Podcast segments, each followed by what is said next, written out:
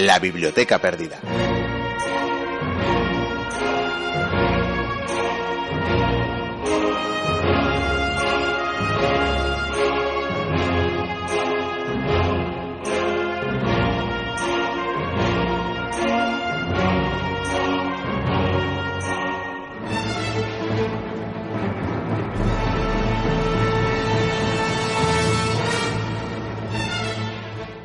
Háblame, oh musa, de aquel varón de multiforme ingenio que, después de destruir la sacra ciudad de Troya, anduvo peregrinando larguísimo tiempo, vio las poblaciones y conoció las costumbres de muchos hombres y padeció en su ánimo gran número de trabajos en su navegación por el Ponto, en cuanto procuraba salvar su vida y la vuelta de sus compañeros a la patria.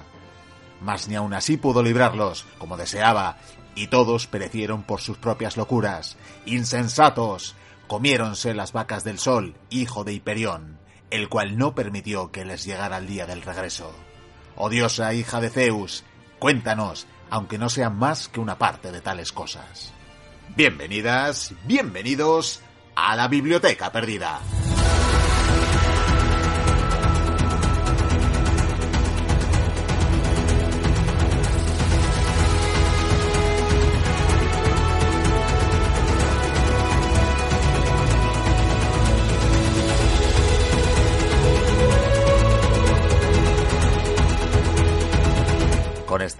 De la Odisea, una de las obras clásicas atribuidas a Homero, arrancamos la entrega número 245 de la Biblioteca Perdida.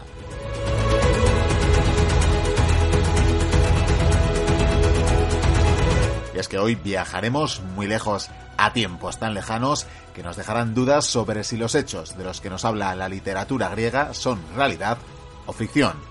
Hablaremos, eh, pues, sobre la ciudad de Troya, de lo que la arqueología nos ha revelado y de las pistas que nos pueden llevar a tratar de dilucidar, la conclusión nos la dejaremos a vosotros, si hubo o no una guerra, del tamaño al menos de la que nos narró, presuntamente, como decíamos, el Aedo Homero.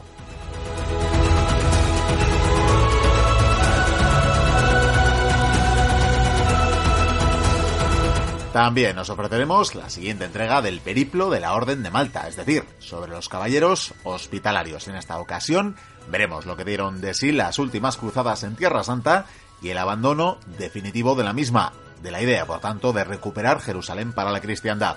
Veremos eh, qué quedó del papel de las órdenes de caballería en ese momento tan trascendental y hablaremos de episodios tan cruciales como la toma de San Juan de Acre.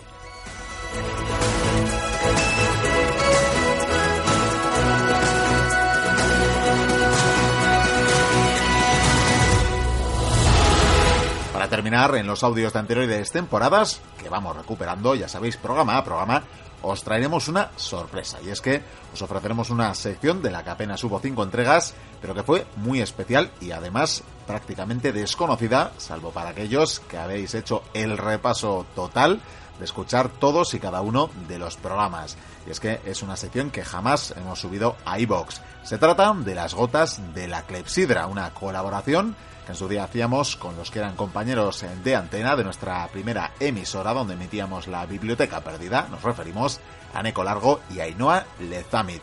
Con ellos hablábamos en esta primera entrega que pretendía adelantarnos los contenidos de esta colaboración. Y adelantado ya el sumario del programa de hoy, pasamos ya a saludaros de quienes hacemos este programa semana tras semana, de Vikendigo y Curián, de Pello Larrínaga, de Sergio Alejo y de este que os habla, Miquel Carramiñana. Encantados de teneros al otro lado de las ondas una semana más. ¡Comienza la aventura!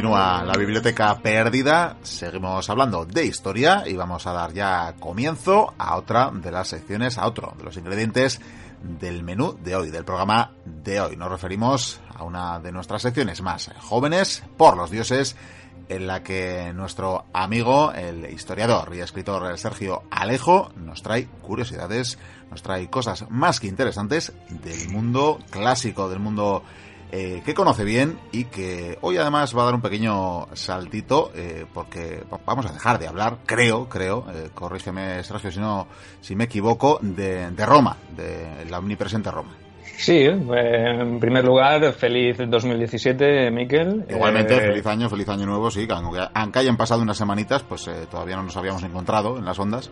Sí, sí, muy contento de que hayáis limado las asperezas con Vikendi, que las aguas vuelvan a su cauce y nada, como bien dices, hoy daremos un salto en el tiempo, un retroceso bastante amplio porque nos iremos hasta el siglo XIII, XII antes de Cristo, eh, hasta el finales, podríamos decir finales de la Edad de Bronce, y hablaríamos un poquito sobre el tema de la Guerra de Troya.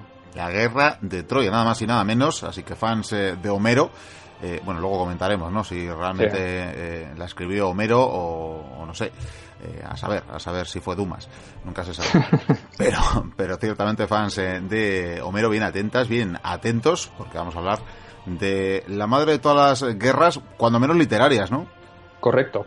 Eh, como bien dices, mm, se duda, o los investigadores modernos dudan un poquito sobre la, la, la, guerra de Troya, sobre si sucedió o no sucedió, sobre si Homero relató unos hechos reales o unos hechos ficticios, pero hoy hablaremos, hablaremos un poco sobre si es realidad o mito. No, no os voy a dar la respuesta porque yo ni, yo mismo la tengo. Evidentemente es uno de los grandes misterios de la historia. Pero sí que intentaremos indagar un poquito sobre mm, los aspectos o las pistas que nos pueden llevar a, saber si fue realidad o si sucedió o no esta guerra. ¿no? Entonces, empezaremos por, por Troya, ¿no? Troya, la sagrada eh, Ilion o Ilios, como le llaman en las fuentes, en las fuentes clásicas. Eh, eh, ¿Existió o no existió? Es una pregunta esencial, desde luego. Sí, sí, sí, es la base, la base para, para esta entrada, ¿no? Para este, para este programa, porque realmente hechos arqueológicos nos detallan que sí que hay evidencias, ¿no? Que, que, que hablan sobre la, sobre la ciudad de Troya, ¿no? Hay varias capas, varios estratos. Luego más adelante hablaremos un poquito sobre las primeras prospecciones que se produjeron en el siglo XIX y cómo fueron avanzando las investigaciones y encontraron incluso varias capas de sedimentos que hablaban de varias ciudades eh, en, la zona de lo que podría llamarse Troya, ¿no? Eh, que fuera la misma que relata Homero en su obra, la Ilíada, mm, pues esto ya es más dudoso, ¿no? Eh, nunca se sabe con certeza en qué fecha se produjo, pese a que las, las fuentes clásicas la sitúan entre el siglo XIII, siglo XII, podríamos decir. Hay autores que la marcan en el 1200 antes de Cristo, otros se van al 1180 y pico. Eh, realmente mm, hay varias capas que corresponden con esos estratos o con esas épocas, ¿no? Eh, pero la duda surge siempre en qué nivel o qué Troya es la que se corresponde a la época de la Iliada, ¿no? Claro, vamos aclarando conceptos entonces. Eh, decimos que sí, que tenemos fuentes arqueológicas. Luego hablaremos ciertamente de quién hizo el hallazgo finalmente, después de que muchos durante siglos buscaran esa Troya homérica y que muchos incluso se la quisieran arrogar, ¿verdad? La, pusieran en diferentes partes del mapa y, en sus reinos, ¿no? Como para dar más, eh, más pábulo a sus, a sus linajes. Pero tenemos esos restos arqueológicos que en el fondo tampoco nos desvelan si eh, las fuentes eh, literarias, en este caso si la Iliada nos habla de esa misma ciudad que estamos excavando poco a poco. Correcto. Si te parece, empezaremos un poquito por los orígenes de la situación o el contexto que teníamos en el Mediterráneo en el siglo XIII antes de Cristo para situarnos un poco, para situar a los mochuelos más o menos qué estaba pasando en, ese, en periodo. ¿no? Por un lado teníamos a los micénicos, que se les llamaba o se les conocía como aqueos, que serían los protogriegos, ¿no? Mm, serían los antecesores o predecesores de, de, los, griegos de la época clásica. ¿no? Entonces, esta gente digamos, la, forma de gobierno, la forma de organización que tenían estos saqueos, estos micénicos, eh, eran ciudades-estado, podría decirse, independientes entre ellas, muy parecidas al modelo de la ciudad-estado griega que conocemos de época clásica, eh, que estaban unidos por elementos comunes como podían ser la lengua, las costumbres, los intereses comerciales, pero mm, lejos de eso no tenían una unidad eh, política ni religiosa que les hiciese ir todas a uno ¿Qué es lo que pasaba? Que pese a ser autónomas unas de las otras, sí que podían llegar a unirse en circunstancias como, como por ejemplo, una guerra, ¿no? Como decíamos, un conflicto que originase que requiriese más de una ciudad que tuviera que participar contra un enemigo eh, extranjero, ¿no? Esto es mucho lo que tiempo después conformarían las famosas ligas, ¿no? Correcto, correcto. Esto es más o menos lo, que, lo que nos, nos, hace pensar, nos induce a lo que podría haber sido la guerra contra Troya, ¿no? Realmente, eh, intereses económicos, intereses comerciales que afectaban al pueblo micénico en general y eso les obligó a, formar una especie de federación o de liga, ¿no? Como, como bien dices. Eso es lo que, mm, digamos, que podía ser un nexo de unión entre unas ciudades que, en teoría, eran independientes. O sea, que rapten, que rapten, a Elena no, a priori no nos parece un casus belli, ¿no? No, yo le, veo al rapto de Elena más un, tema romántico, mitológico, para darle un poquito más de emoción a lo que es la, el, inicio de una guerra, ¿no? Pero todos debemos entender y debemos comprender que las guerras no se inician por un tema tan, tan banal, ¿no? No deja de ser un, un tema que sí, que en el cine es muy bonito, pero la realidad es muy diferente, ¿no? No creo que, que Agamenón, si es que existió, eh, fuese a vengar el, el, orgullo de su hermano por, porque le hubiesen raptado a su mujer, que no fue un rapto, sino que se fue voluntariamente, ¿no? Según dicen, que, que se enamoró locamente de, de, París y se fue con él, ¿no? Me estoy acordando de, de, cierta canción de alguien que cantaba Hasta la guerra hubo por una mujer, pero habrá que corregir a Silvio Rodríguez y decirle que no. Bueno, en este caso yo pienso, soy más de la opinión de que no, ¿no? Realmente mm, no veo que sea un casus belli como para iniciar una guerra. Podría ser una excusa, pero realmente el, trasfondo o, los motivos reales, pues como veréis, yo creo que serían otros, ¿no? El tema del, control económico del estrecho de los Dardanelos, ¿no? El que daba acceso al Mar Negro y que mm, la ciudad de Troya eh, controlaba desde un punto de vista estratégico ¿no? y comercial. Entonces, por un lado teníamos las ciudades estas, eh, ciudades-estados de, Micenas, que estaban gobernadas por una especie de caudillos o reyes, que se les llamaba como, o se les conocía como Wanax. Eh, estos gobernaban desde unos palacios fortificados eh, y controlaban unos vastos terrenos, extensiones agrícolas, Entre las ciudades más importantes del momento pues están, como no, Micenas, que es la, ciudad que le da nombre a la misma cultura o civilización. Estaba también Esparta, que según las fuentes homéricas, Esparta, el rey de Esparta, el Menelao, el Wanax de Esparta, era Menelao, Menelao hermano de, Agamenón, ¿no? El marido de, de, Helena, ¿no? La que desemboca el conflicto desde el punto de vista homérico, ¿no? También teníamos ciudades como Tirinto, Atenas o Pilos, ¿no? Ese era un bando, ¿no? Digamos, el bando micénico, el bando protogriego, ¿no? Luego nos iríamos al otro lado, a la otra parte del conflicto, a la ciudad de, o reino de, Troya. En ese caso correspondería por ubicación a la que las fuentes hititas, hititas, el imperio hitita para hacer un inciso era el imperio más potente de Oriente Próximo de, esa época, ¿no? del siglo XIII-XII, que era la que mandaba un poquito en esa zona. ¿no? Entonces, bajo su influencia estaba el reino de Troya, que sus fuentes, las fuentes eh, hititas, le, le, dan el nombre de. Wilosa. Eso más que nada porque quien, quiera profundizar un poquito más en, la, en, el tema, que sepa que Wilosa era Troya, ¿no? Como los hititas conocían a Troya.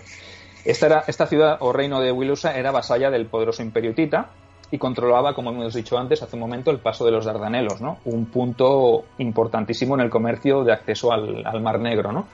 ¿Eso qué significaba? Pues que los troyanos eran los que ponían las tarifas, los aranceles económicos a todas las naves que cruzaban el paso.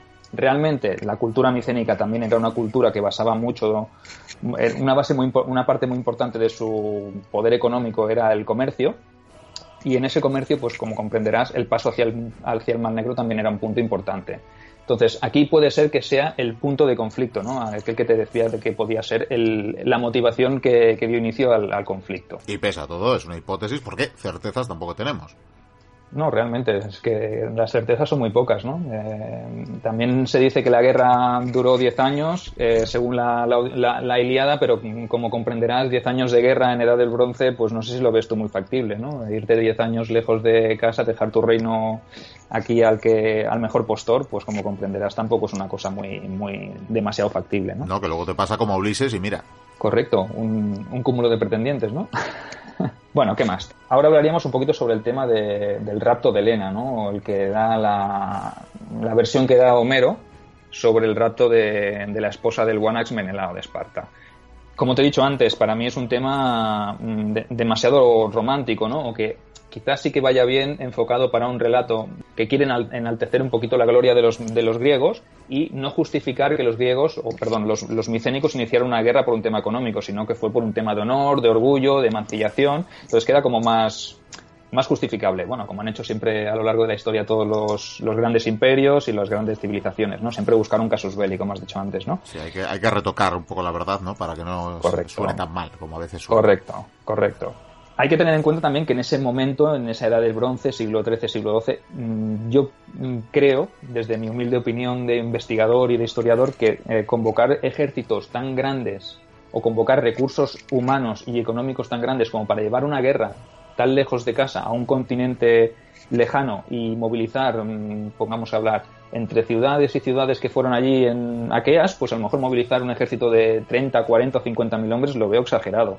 Primero porque mm, ni en la época clásica encontraremos a lo mejor ejércitos tan grandes, ¿no? Entonces, remontándonos hasta el siglo XIII, quizá estaríamos hablando de un digamos, de un exceso de combatientes, ¿no? Porque podríamos decir que incluso la ciudad de Troya en su pleno apogeo podría llegar a convocar o congregar 10.000 habitantes, de los cuales quizá una cuarta, perdón, una tercera o incluso la mitad de, de, la población podría ser guerrera. Entonces, si hablamos de 10.000, a lo mejor 5.000, 6.000, 7.000 con aliados podrían llegar a combatir, no creo que los saqueos los griegos trajesen desde, desde, desde Micenas mmm, a 30.000 o 40.000 soldados, ¿no? Yo lo veo un poquito desproporcionado, pero bueno.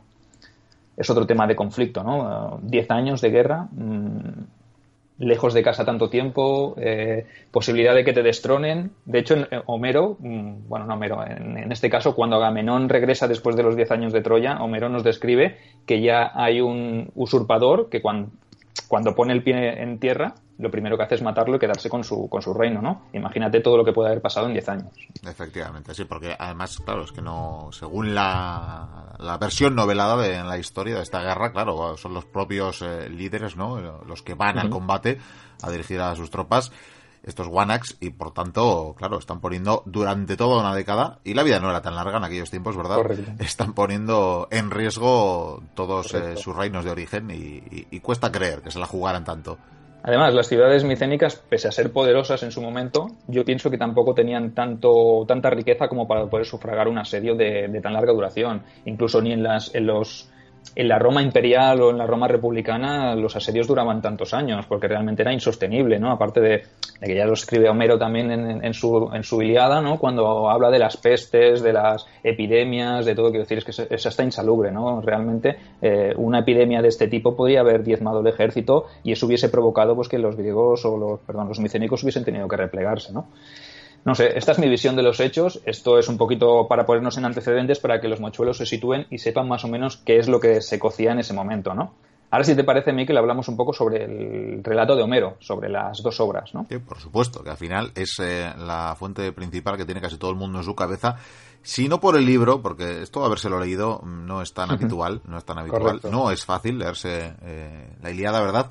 Pero más que nada yo diría por las películas, ¿no? Que puede tener la gente en mente y desde luego, sí, bueno repasarlo. Sí, supongo que todo el mundo verá a Brad Pitt, ¿no? En su papel de Aquiles y, ¿cómo se llamaba? A, Héctor, ¿no? Que es también un, un, actor bastante conocido, ¿no?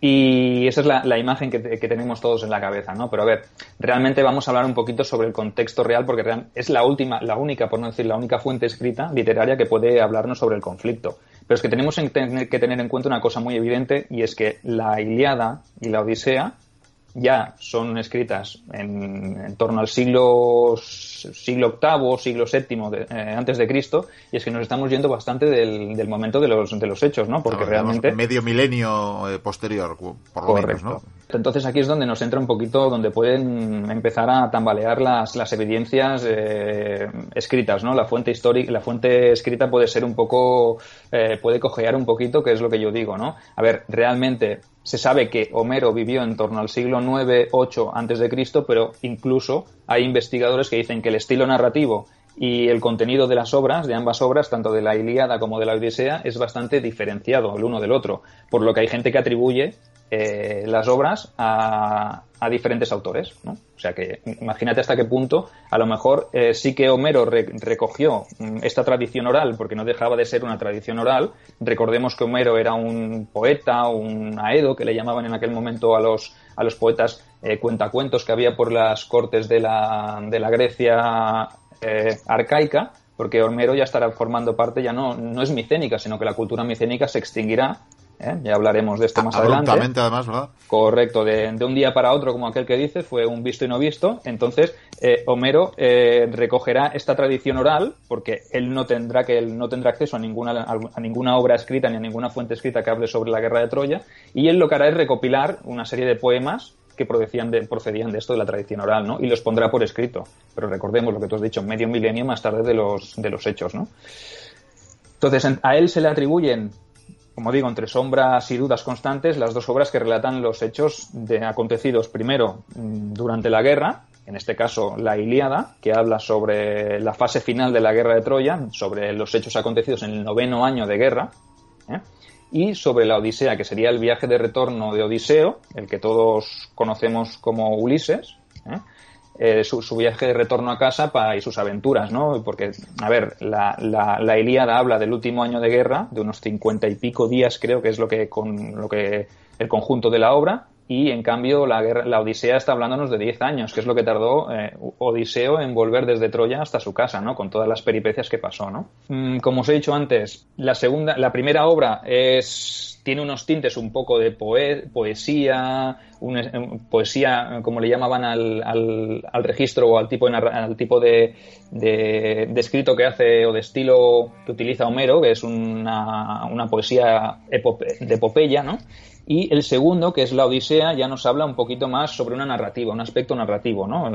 El primero está escrito en prosa y el segundo nos ofrece una visión típica de aventuras que tiene eh, un poquito de parte narrativa. Por eso son dos estilos diferentes y muchos autores pues le dan un, autores modernos, investigadores modernos me refiero, le dicen que el formato es diferente entre ambas, por lo que el estilo puede ser diferenciado y algunos incluso se aventuran a decir que no están escritas por la misma persona sea quien fuere el autor o autores, lo cierto es que los griegos de la época clásica, los posteriores, inmediatamente, convirtieron ambos libros en unos referentes culturales, ¿no? Se ah, estudiaban en... Era, el Quijote, ¿no? Para aquellos siglos del mundo griego.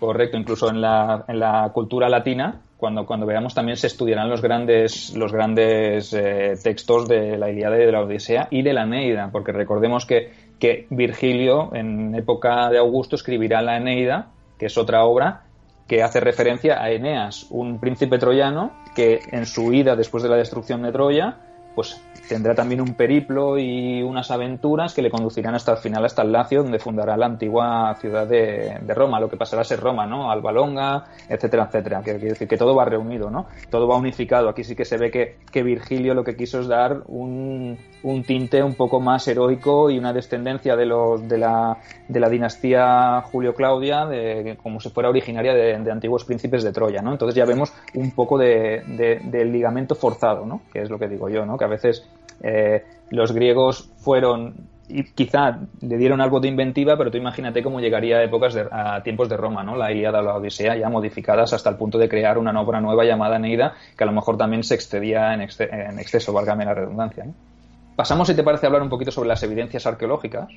Sí, interesante, que creo que además hemos hablado en alguna ocasión en nuestra sección Carbono 14 de... Bueno, siempre dudo cómo pronunciar el nombre de, este buen hombre, de Slima, no, no sé cómo pronunciarlo, pero ciertamente un hombre que la buscó y, la consiguió. Correcto, él remitiéndose a las evidencias que nos han dejado las ciudades antiguas de Troya, hemos de decir que él empezó en el siglo XIX a excavar Henrik Schliemann, en el 1870 fue la primera campaña y debemos decir que él eh, se basó en las ubicaciones que daba Homero en la Iliada. Es decir, un poco un mapa del tiempo un poco podría ser se la jugó un poquito, ¿no? Porque una, una obra que no tenía un rigor científico eh, demasiado exacto, pues si te pones a buscar Mm, casi 3.000 años después, mm, te arriesgas a que las cosas, no que no existan, sino que se hayan equivocado de ubicación o que sea simplemente un relato eh, fantástico, ¿no? Entonces se puso Sliman en el 1870 a excavar y obtuvo una información previa de un tal Frank Calver que ya llevaba unos unos siete años o así excavando en la zona, y le dictaminó, le dijo, mira, podrías excavar en aquella zona de montículo que yo creo que por allí podría estar. ¿Qué hizo este? Pues dijo, pues para allí me voy. Y a lo loco, porque realmente este señor tenía dinero, no era arqueólogo, sino que lo que quería era ser famoso, por decirlo así. Entonces, ¿qué hizo? Pues se puso a excavar, a excavar, empezó a sacar capas, a sacar capas. Eh, tenemos que decir también que la arqueología del siglo XIX, los métodos de, excavación no eran ni mucho menos los que hay ahora, ¿no? Evidentemente. Entonces. Eran un poco brutos, cuando menos. eso sí. Por eso, el tipo de arqueología que había, pues a lo mejor si tú vas a buscar una cosa, pues todo lo que lo que hay entre medio, pues lo destrozas, lo rompes hasta llegar a tu objetivo, ¿no? Sí, yo cuando decía bruto estaba usando un eufemismo, de hecho. Sí, que no, no, no hay para más, ¿no? Las, los métodos eran los que eran, este señor tampoco era arqueólogo, la arqueología quizás estaba empezando a, a ser un puntal, estaba empezando a nacer y la manera de trabajar pues no era la más idónea, ¿no? Entonces, en el 1873, tres años después de haber empezado a, excavar en el, en el punto este que le marcó eh, el señor Calvert, encontró un estrato de Troya que él llamó, segunda capa que él llamó, el segundo estrato de Troya. ¿Qué dio? Que él dio con un, con un tesoro, con un ajuar funerario, con, con, joyas, elementos susceptibles de pertenecer a la, a la, realeza, ¿no? Él lo llamó tesoro de Príamo, Príamo, el rey de Troya. ¿Cómo no? ¿Cómo lo iba a llamar? Correcto. Entonces, tras su aventura está en Turquía, Decir, tengo que decir que le salió un poquito cara porque sin pedir permiso al gobierno otomano, al gobierno de Turquía, él lo que hizo fue llevarse eh, este tesoro a Grecia. Hizo lo que se llamaba un expolio, ¿no? Lo que hablábamos en, en, programas anteriores, que cuando hablábamos sobre el tema de los expolios, pues este señor lo que hizo fue llevarse todo a Grecia ¿Qué hizo las autoridades turcas? Pues le, impusieron una multa. Él pagó, como tenía mucho dinero, pues pagó y se pudo llevar eso. Entonces, durante un tiempo lo que fue, lo que hizo fue irse a, excavar a Micenas o a Tirinto y se dedicó a otros, a buscar vestigios sobre la cultura micénica. Este señor volvió a Troya más adelante, eh, siguió excavando con otros excavadores, con otros arqueólogos, y lo que encontraron fue otras capas más, eh, más antiguas de la ciudad de Troya, que serían la, la, ciudad, la Troya 6 y la Troya 7, que podrían ser o podrían haber correspondido con, las, con la, Troya homérica. Eh, ¿Por qué podrían haber correspondido? Mm, pues porque ambas fueron arrasadas por la guerra. Una, una podía ser que por un incendio y otra por un asedio podían fecharse en torno a mediados eh, del siglo XIII, eh, principios del siglo XII, ¿no? Entonces, por, contexto histórico, esto nos lleva a pensar que la, Troya II de Sliman era mucho más moderna que las que se encontraron a, posteriori, ¿no? a, finales del siglo XX se sacaron también diferentes estratos que fueron destruidos de manera violenta, como digo, que son los que más se podían corresponder con la Troya homérica. Entonces, ¿podríamos decir que Troya existió? Sí. ¿La Troya de Homero existió? Posiblemente sí. ¿Que fue destruida después de un asedio de 10 años?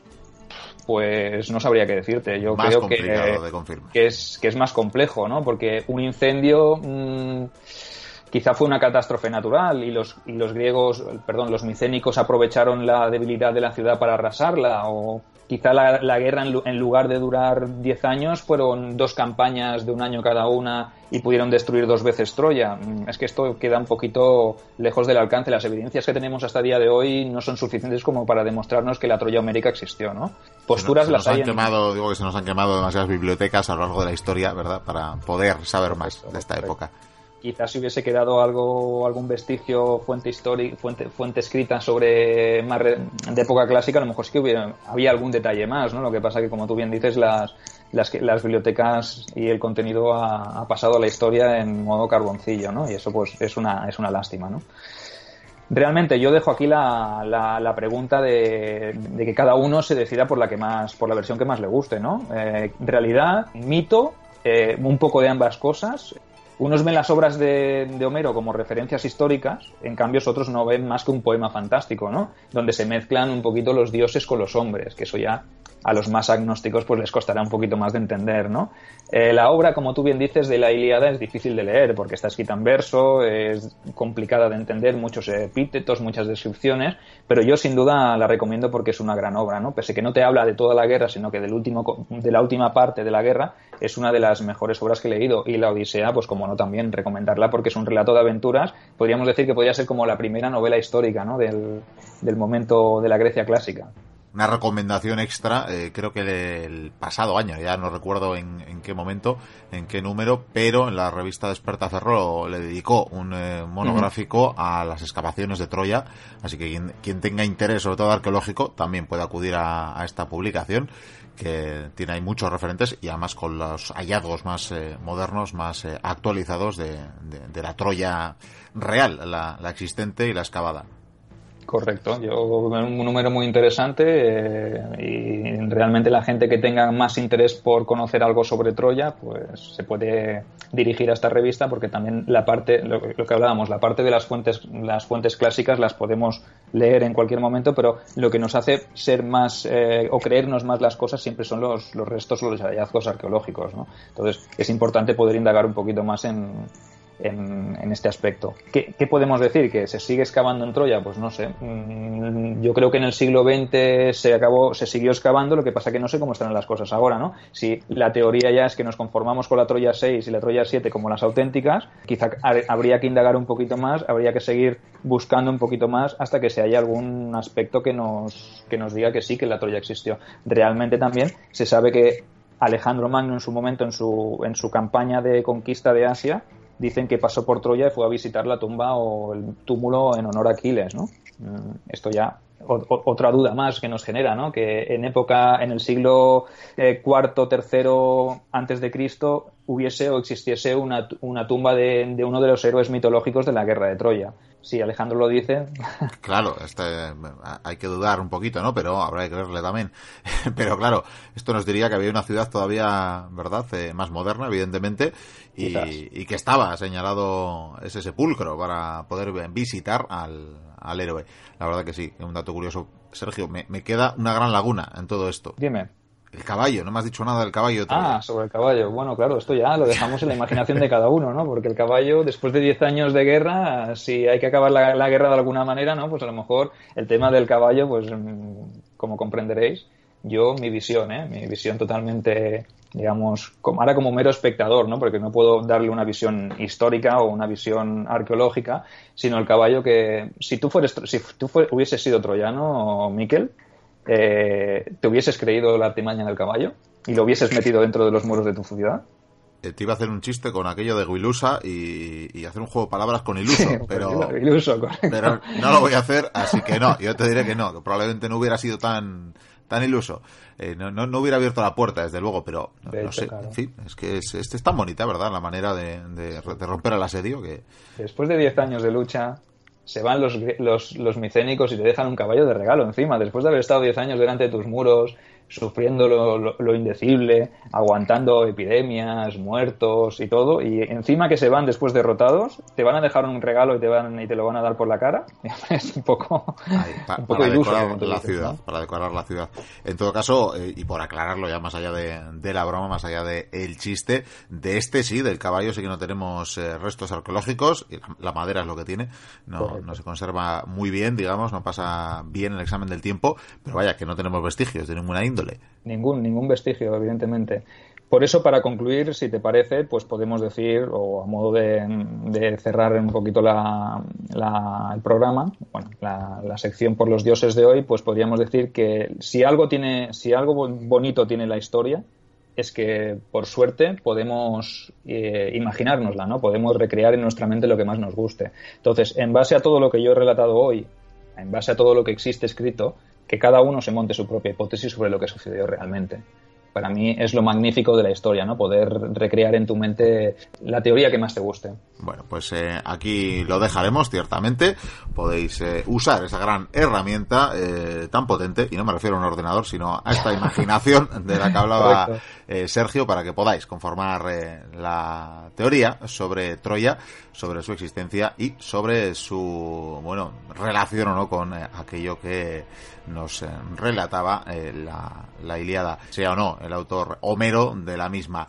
Y Sergio, hablando de autorías, yo ya quiero aprovechar para preguntarte cómo está, cómo está, en qué estado, bueno, ese tercer libro, ¿no? Para que, que, pondrá broche a las crónicas de Tito Valerio Nerva.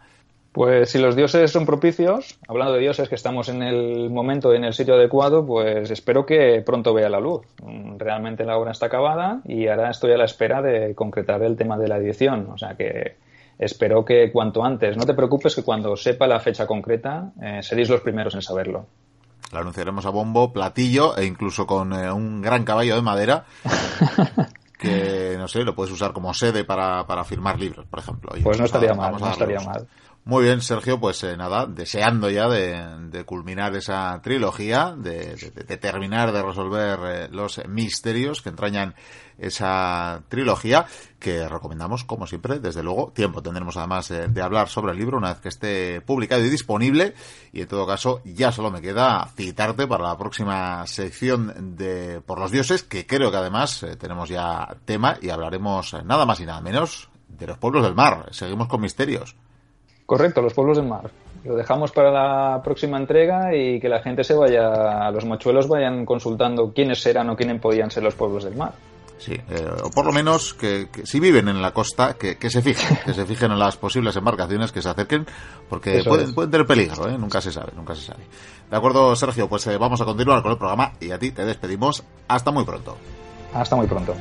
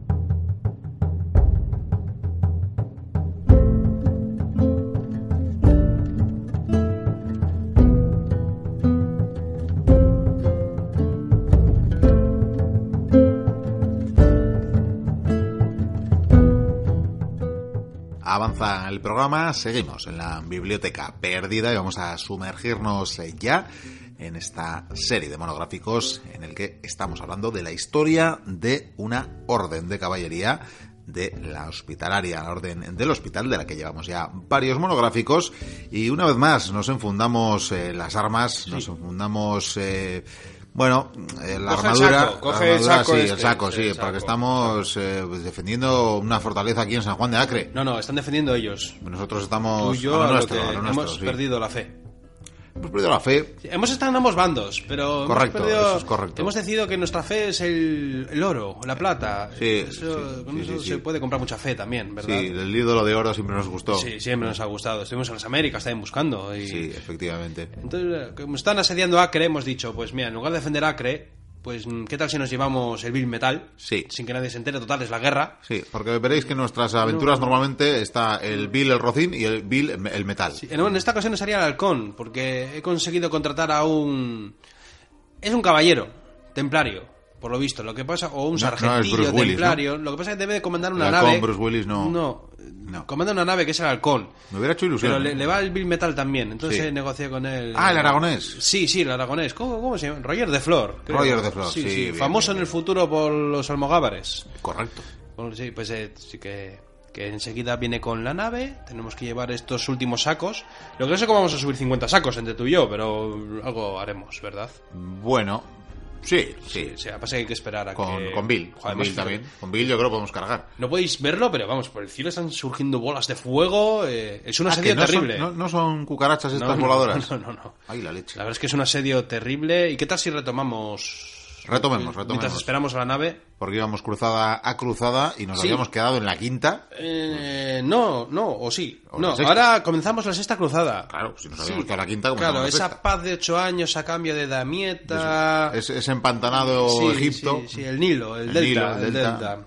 Sí, que siete años después. Sí, les- eh, marquemos una fecha, aunque ya sabes que no me gusta ni marcar fechas. 1228, Bien, sexta cruzada. sexta cruzada. En esta ocasión la va a dirigir nada más y nada menos que el emperador del Imperio Sacro Romano Germánico, Federico II. Federico II, esto ya, esto es otra liga ya. Este, perdóname, va a sonar el pitido, no se andaba con... Esto es gente seria. Sí. Sí. Verás, cuando se organizó esta sexta cruzada, este emperador eh, formó esa gran horda, le iba a comandar él, como bien he dicho.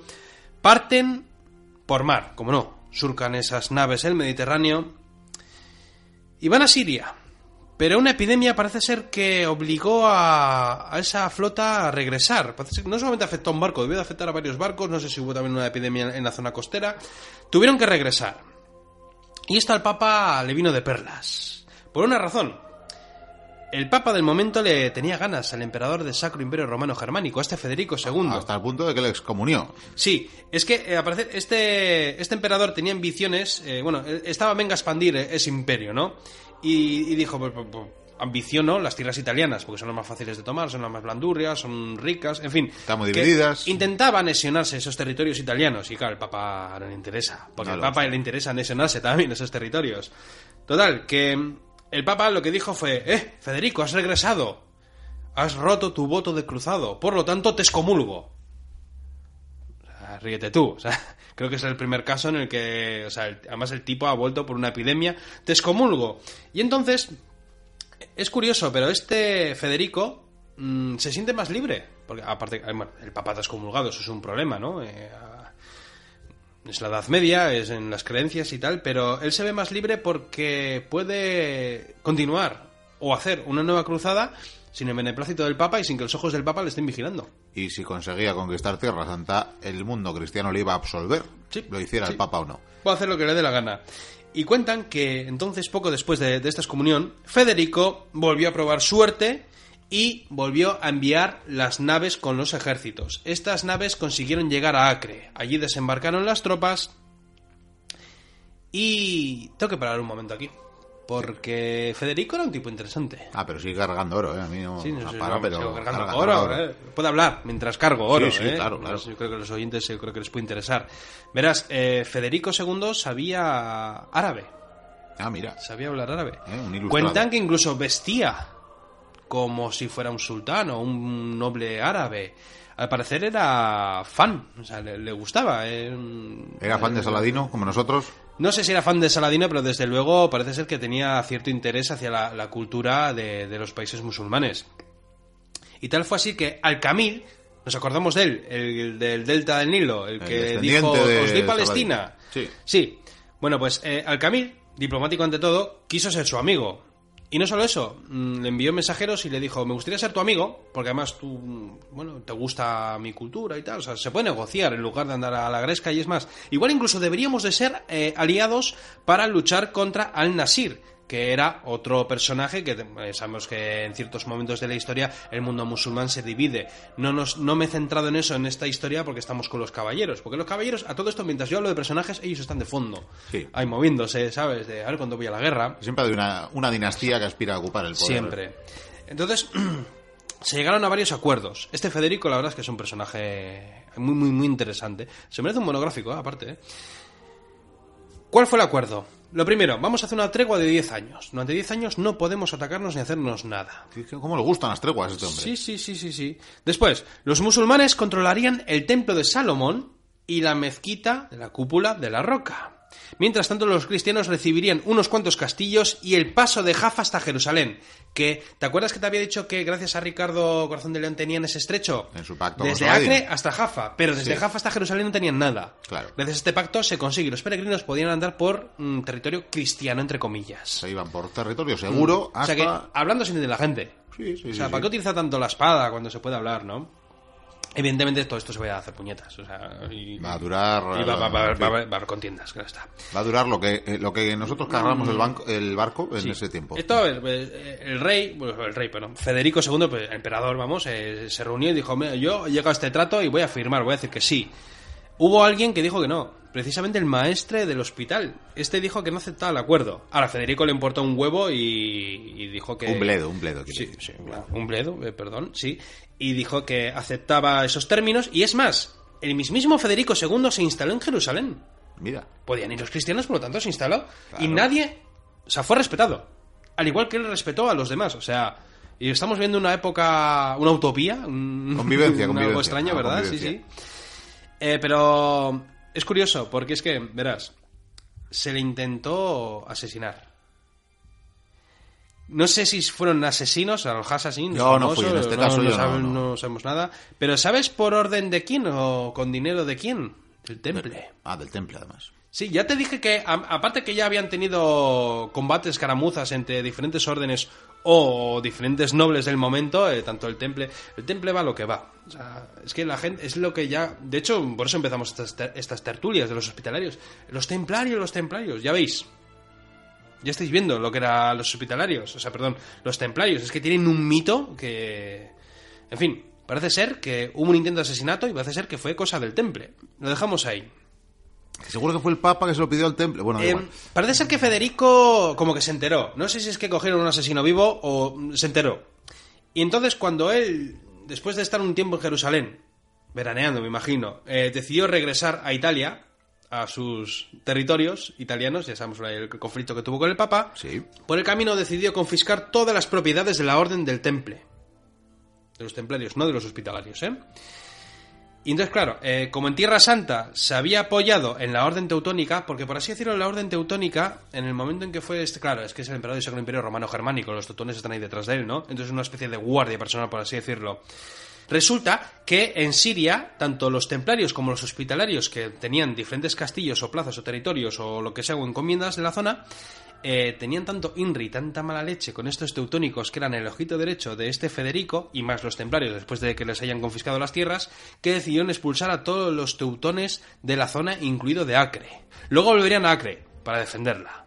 Pero ya, incluso ya hay piques con la tercera orden. La historia no acaba aquí.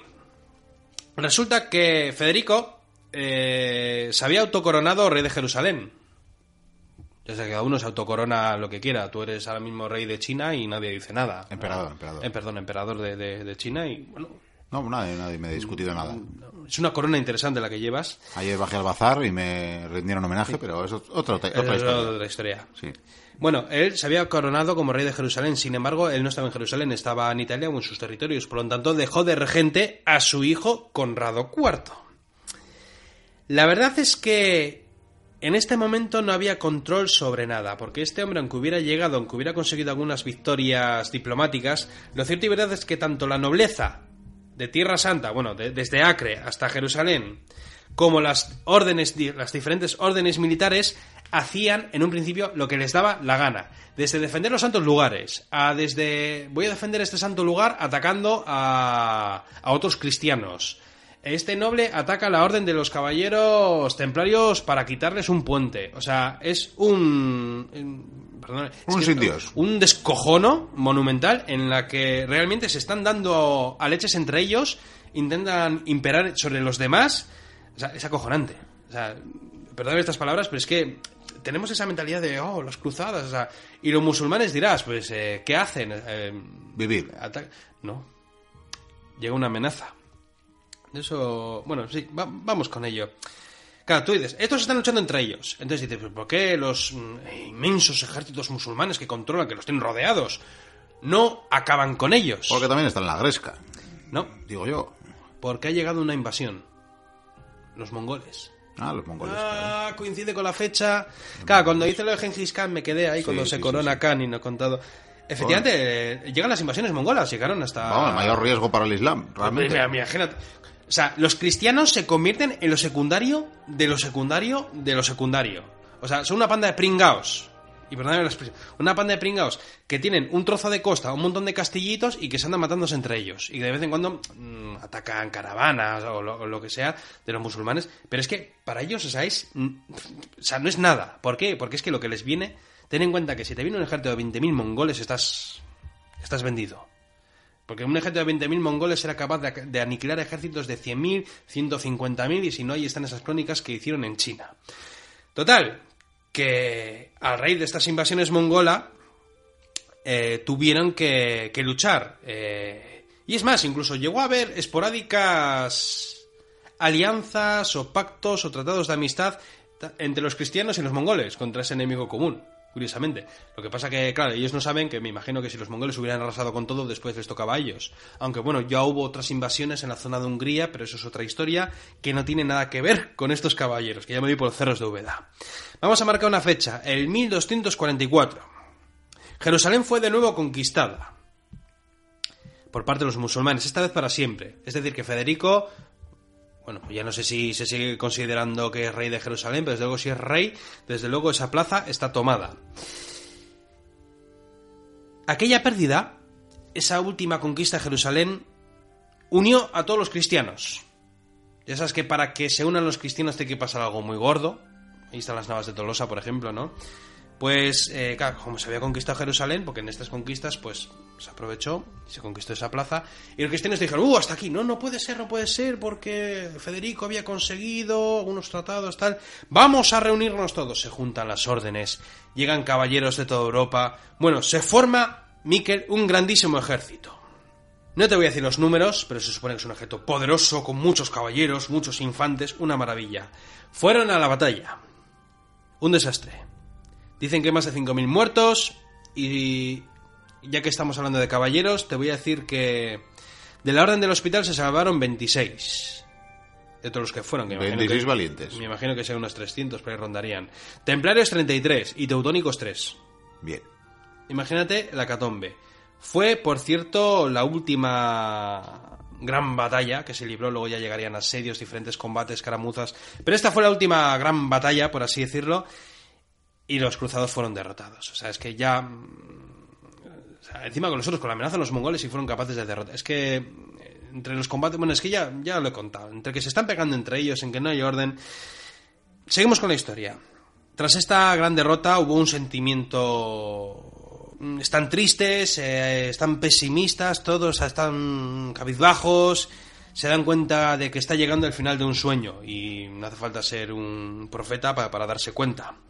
Fueron muchos nobles los que, tras esta gran derrota, decidieron vender las tierras a quien fuera, dejaron tierra firme y se fueron todos al Mediterráneo, la mayoría a Chipre, como no. Y entonces eh, llegó Luis IX de Francia. Y este rey dijo, yo quiero ser como Federico II.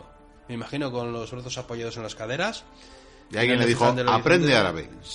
Pues para empezar debería, pero bueno. Dijo, quiero, quiero hacer una cruzada, quiero, quiero conquistar territorios. Cuentan que por tres años anduvo reuniendo los fondos necesarios para, para realizar esa campaña y al parecer llegó a reclutar un ejército de 20.000. Me imagino que lo que quería este soberano era pues vengar esa gran derrota cruzada y que todo vuelva a la normalidad. Cuentan que cuando las naves partieron tuvieron que pasar el invierno en Chipre. Como no, Chipre. ¿Ves que estoy repitiendo Chipre una y otra vez? Es que es, es muy importante. Y entonces desde Chipre dijeron, ¿cómo vamos a conquistar Jerusalén? Y dijeron, bueno, pues eh, si Federico intentó esto, tal, lo que deberíamos hacer es lo que hizo los, otros soberanos en la otra cruzada. ¿El qué? Vamos a por Egipto. Los de la quinta, vaya. Sí, sí. Vamos a por Egipto, conquistamos Egipto y después nos vamos a Jerusalén. Ojo, con 20.000, ¿eh? Que es muy poco. Cada vez menos. Sí, cada, vez menos. Entonces, las naves bajaron, fueron a Egipto, empezaron sus tropelías, sus ataques, sus contraataques, escaramuzas, se tomaron unas plazas, se volvió a conquistar la Mieta, esa plaza tan importante, y entonces eh, llegaron las inundaciones del Nilo. Y se retrasaron las marchas, empezaron a caer empantanados, la historia se repite. Y entonces, claro, el objetivo era el Cairo. Este rey, por lo menos, un poco listo y dice, a ver, no, no, o sea, no vamos a, no vamos a hacer esto de ir dando vueltas, chapotear, a chapotear, hay que ir a por el Cairo. Hubo batalla. Al parecer hubo una batalla sin órdenes de combatir, porque eh, el ejército debía dividirse en dos, en varios trozos, y parte del ejército luchó en una batalla. Eh, al parecer esa, ese ejército, ese, esa parte de ese ejército estaba reunido bajo el gobierno, bajo el mando de Roberto de Artuas, que era supuestamente, bueno, era el hermano del rey.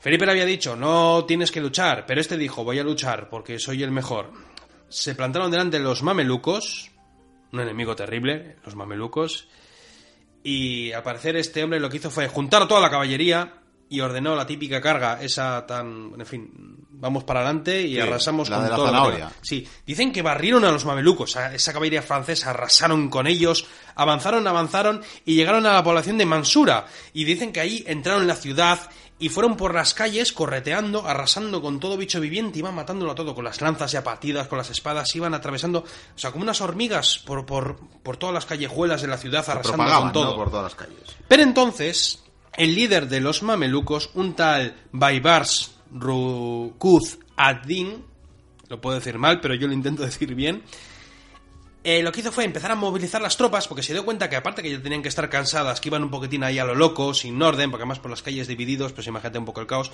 logró reunir a las tropas en diferentes zonas, en diferentes pasos, de manera que fue encajonando a la caballería poco a poco en las calles. Esa caballería se queda atascada, no puede moverse bien con, los caballos, se chocan entre ellos, van dando vueltas, se encabritan, mueven la espada arriba abajo. Bueno, Roberto, el hermano del rey, murió con casi toda la tropa. Dicen que de los 200 caballeros que cargaron, se salvaron 5. Ahora que esos 5 tenían mucho que contar, ¿eh? A la vuelta. Sí, sí, sí, tienen unas novelas maravillosas. Entonces, claro, eh, Baibars, este líder de los mamelucos, eh, saboreando la victoria porque le han matado muchísima gente. Han entrado en la ciudad, pero ha matado a 195 caballeros. Ah, 195 tanques, ¿no? Exactamente. se animó y dijo, a por ellos, a por ellos. Y fue a por Luis.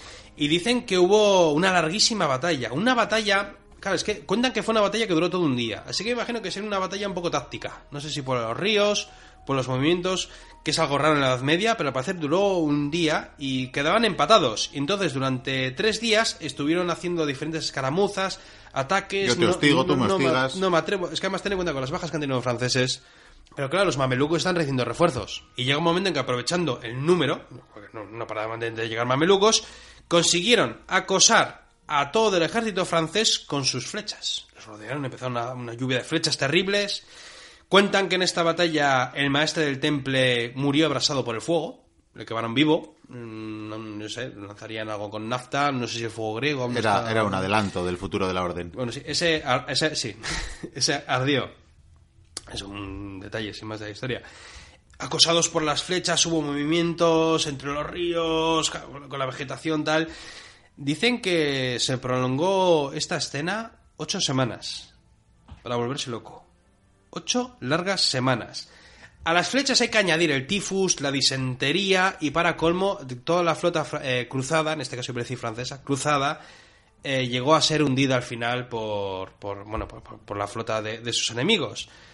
Total, que Luis quiso retirarse, pero era imposible. Yo no sé qué le quedaba de ejército. Y llegó un momento en que no es que el ejército se rindiera, es que el ejército se rompió en pedazos. Se rompió en pedazos, un sálvese quien pueda. dicen que por grupos fueron miles los que se rindieron, unos aquí, otros allá, otros, yo que sé, se suicidaron, yo que sé lo que, lo que pasó con ellos. El caso es que cuando, bueno, los que capturaron fueron vendidos. Otro gran desastre. Egipto no se puede invadir. Hombre, No se puede, ahora mismo no se puede Sí. invadir, o sea, Ah, al menos pues- el Delta. pues no quedó muy convencido el, el amigo Luis, ¿no?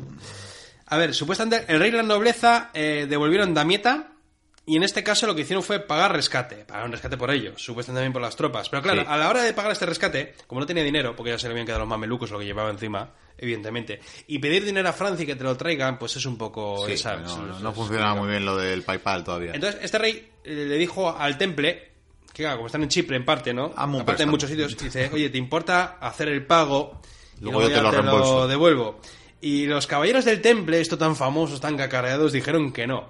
O sea, tú les puedes pedir caballeros, pero no les pidas un euro porque no te lo dan.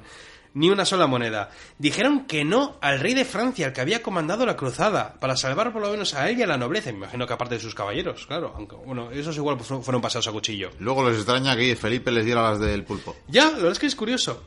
El rey el- al que había enviado era un caballero duro, ¿no? Un- vamos a pensar un caballero, no sé, o no sé, o- igual era uno de esos que llevaban ahí ocho semanas y que Sí, está, y que está que estaba medio, ya un me- poco- medio grillado, o sea... El caso es que cuando él estuvo negociando y le dijeron que no, él insistió, pero a ver, ¿qué es eso al rey, la nobleza? Que no os vamos a dar ni un solo duro, porque es un préstamo, que no os vamos a dar dinero. Dicen que cogió un hacha, le metió un hachazo al tesorero de los templarios en la cabeza, o sea, lo mató, ahí le, le metió un hachazo en la cabeza y robó el dinero al temple para pagar el rescate. O sea, me imagino que irían varios hombres con él, pero, o sea, O fíjate... sea, que yo eh, creo que aquí empezó la enemistad que les llevaría al fin, ¿no? ¿O no, no o sea, es que es que creo que la mentalidad que tenemos de, de las cruzadas y de la Edad Media, o sea, es, es- bueno, pero esto no queda aquí. No queda Eh, aquí. pasan más cosas, hombre, claro. Verás, lo que quedaba del ejército cruzado fue liberado. Cuando digo lo que quedaba, o sea, ten en cuenta que más de la mitad fueron esclavizados. los cinco amigos. Los, los cinco, espero cinco que esos cinco caballeros que quedaron vivos, bueno, fueron liberados con ese rescate eh, robado. No, imagino que las órdenes también pagarían el rescate de los suyos, ¿no? En principio. Es que yo creo que esos caballeros les habrían pasado cuchillo. Es que los monjes Eran los más fanáticos al Los final, monjes ¿no? guerreros, ten Sí. en cuenta que es que se injurada. Entonces, con lo que quedaba del ejército, este rey francés se dirigió a Acre. Y ahí eh, Luis se dedicó a... Ahí empezó a humillar templarios. A darles caña, a, en fin, eh, a por ellos, fue a por ellos, fue a machacarles, a por los templarios, porque fijaos que no querían pagar un rescate de un rey de Francia que comandó las cruzadas. Un no rey cristiano. ¡Uh, qué malvado, qué malvado estos templarios! Bueno, tras la muerte de su madre, Blanca de Castilla, y viendo que ahí no pintaba nada, eh, el rey decidió regresar a Francia. O sea que volvió con cuatro soldados y el del tambor. Y pues nada, otro, Eh, pero el otro, tambor- el tambor tocó, tocó y fuerte. Pero bueno, regresó a Francia con otra gran derrota, otra estrepitosa derrota. decir que el tío no espabiló. De todas maneras, si hacemos un recuento, la primera cruzada fue un éxito, la tercera fue un relativo éxito, y lo de Federico fue un éxito diplomático. Sí. Lo demás fue un desastre. Conclusión. Si en vez de dedicar tanto esfuerzo militar hubieran dedicado a estudiar árabe unos cuantos más reyes, ¿eh? otro gallo hubiera cantado. Pues sí, porque al final te alías con uno, con otro. Hombre, ten en cuenta de todas maneras que lo- los huestes cruzadas, o bueno, los que estaban en Tierra Santa, siempre tenían el apoyo de los turcopolos, de momento. Ya tableros turcopolos. Además, debían de ser una caballería muy interesante porque ya te conté que era caballería ligera, con sus arcos y tal. Y debían de hacer pantalla de los caballeros. O sea, la caballería avanzaba al paso y tenían esa pantalla de turcopolos que disparaban sus flechas, y entonces luego se abrían y dejaban a los caballeros a, pues eso, que hicieran lo que sabían hacer. Seguimos con la historia, porque esto continúa. Sigamos, sigamos con la historia. Qué de cosas, qué de chismes, ¿eh? Porque decía eso, que el amigo Luis pues se tranquilizó un tiempo, pero que no espabiló, vaya. No, no es pabilón. Cuentan que el rey se fue a Francia, como bien te he dicho, y que buena parte de la nobleza eh, estaba viviendo en Chipre. Y entonces, claro, ¿qué quedaba en Tierra Santa? Pues restaban las órdenes militares, algún noble que otro que se queda por ahí, que dice voy a intentarlo, el sueño americano, pues el sueño de, de Tierra Santa. O que no nada Y mejor que es hacer, que ¿no? no quedaba otra cosa para proteger Tierra Santa. O sea, es que muchos nobles, es que mm, ya eso de vamos a hacer una cruzada a Tierra Santa, me, ah, me quedo con mis islitas del Mediterráneo, con Chipre, con territorios aledaños cercanos y tal, pero yo no me meto ahí, yo no me meto ahí, porque en cualquier momento, una de dos, o me atacan los musulmanes, o me atacan los mongoles, o me O atacan los los caballeros de las órdenes, o los bizantinos, o... O el siguiente que venga a hacer la cruzada, o el Papa, casi casi. Iba a decir o las, las huestes del mar, del mar eh, los pueblos del Los mar. pueblos del Sí, mar, sí, o sea, también vamos. puede ser. Quiere decir que el caso es que alguien te va a atacar. Cuentan que en el 1260 hubo batalla entre el sultán y los mongoles. Y en este caso los esteparios fueron derrotados. Ojo, no aniquilados. Derrotaron- Aniquilar un ejército mongol era bastante complicada en esta época. Pero bueno, consiguieron una victoria y consiguieron que esos mongoles, pues bueno, se, se fueran un poquitín lejos. Y ya la amenaza mongola como que quedó ahí. Sabían que iban a volver, volverían por supuesto. De hecho, los turcos, el imperio otomano, tendría cierta relación con estos mongoles. Y claro, como ya no existe esta amenaza, cinco años después, eh, ¿qué hicieron todos los, todos los estados, todos los, reinos musulmanes? Pues fijan un objetivo, que era recuperar y expulsar de una puñetera vez la presencia cristiana restante en Tierra Santa. Es decir, que ahora sí les toca ir a por ellos. O sea, fíjate las oportunidades que tuvieron los cristianos, que mal lo hicieron en muchos casos. Dicen las malas lenguas que estaban ya un poco hasta las narices de no tener playa.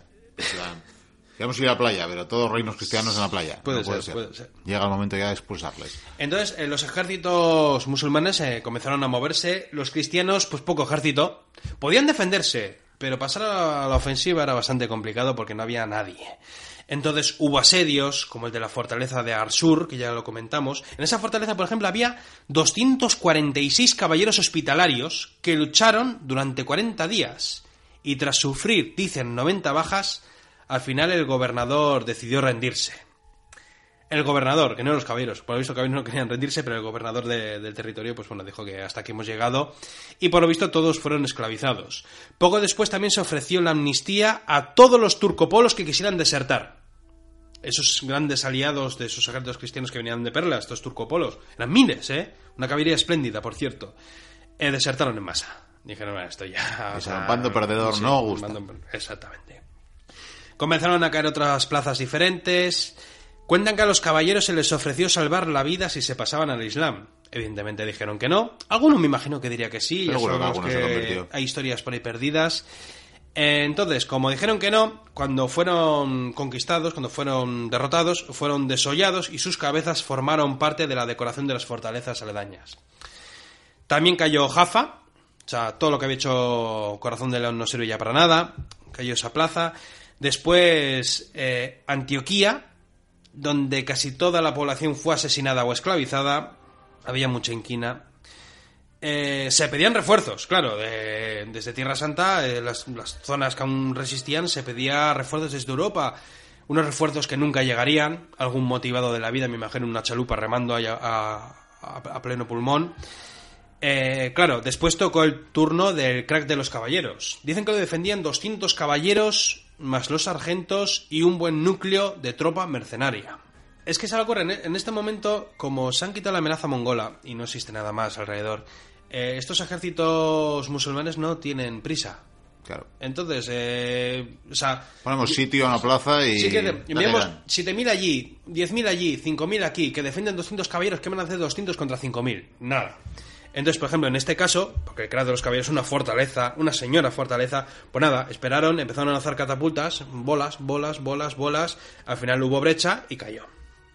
Hubo justo entonces también una, una pequeña incursión mongola que entró por Siria. Por cierto, también ese mismo año en el que cayó el crack de los caballeros, la flota egipcia, que aún es débil, crecería en poder con el tiempo, atacó Chipre, pero en esta ocasión fue rechazada. ¿Por qué? Parece mentira, pero la isla de Chipre está mejor defendida que todos los territorios que hay ahora mismo en Tierra Santa.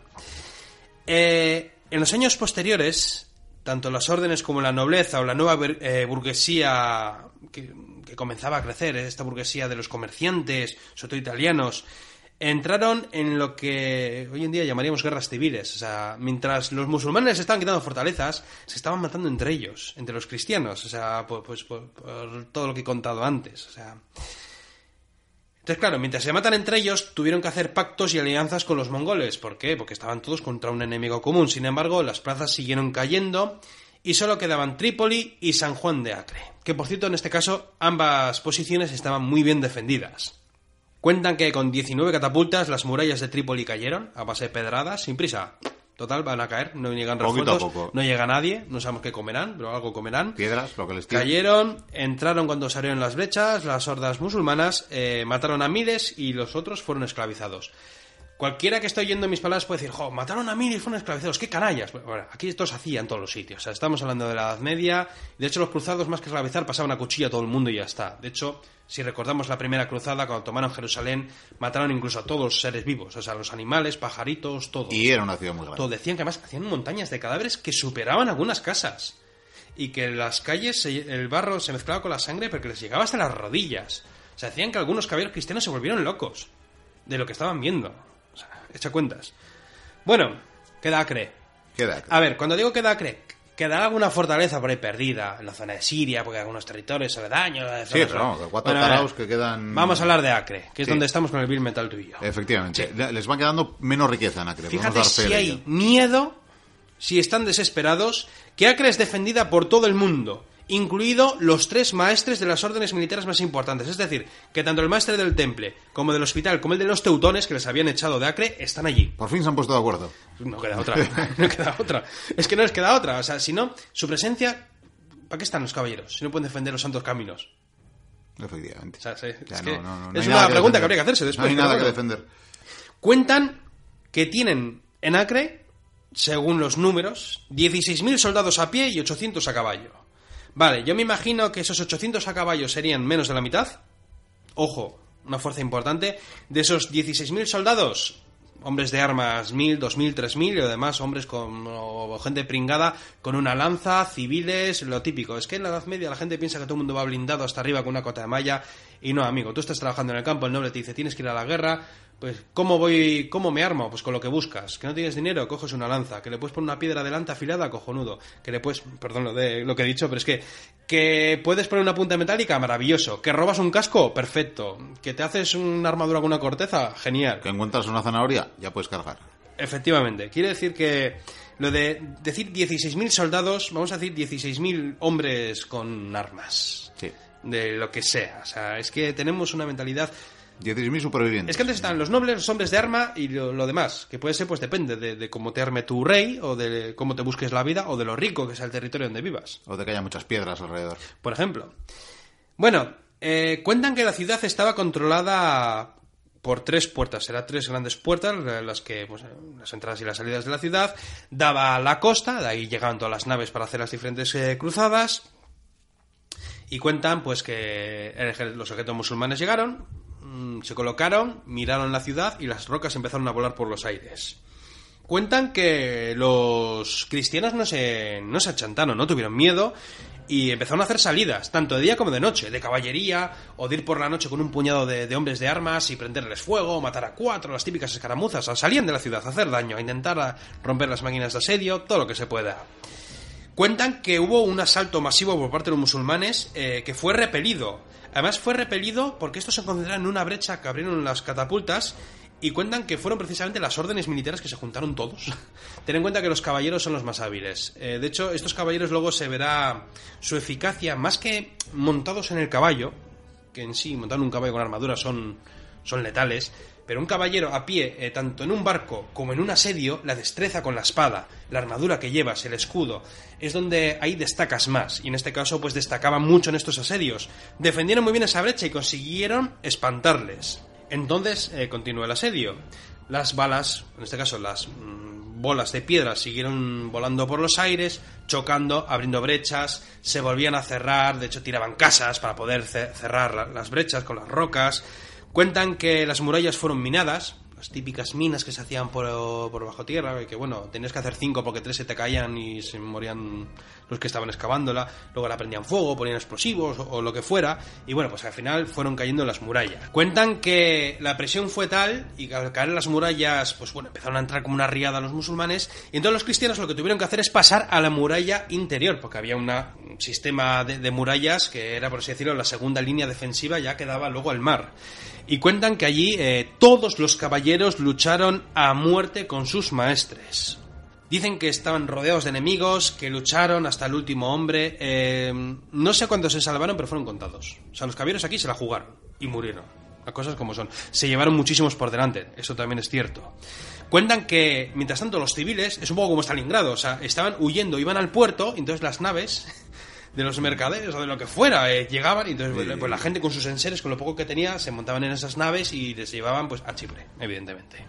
Que por cierto, de aquí luego eh, vino la fama precisamente Roger de Flor, que fue uno de los, de los caballeros que gobernaba una de las naves, eh, una galera. Que se quedó con el dinero. Que se quedó con el dinero. De los pobres exiliados. Lo que ¿no? saben es que era nuestro dinero, pero. Efectivamente, otra Historia. Esto no, no. Pero claro, hubo problemas, porque había tanta gente y llevaban sus pertenencias es que es como la Segunda Guerra Mundial, o sea, los barcos luego cuando giraban y, hundían no es que se hundían del peso. Claro. Dijeron que varias se hundieron con el peso, se ahogaron, porque esta gente no sabía nadar.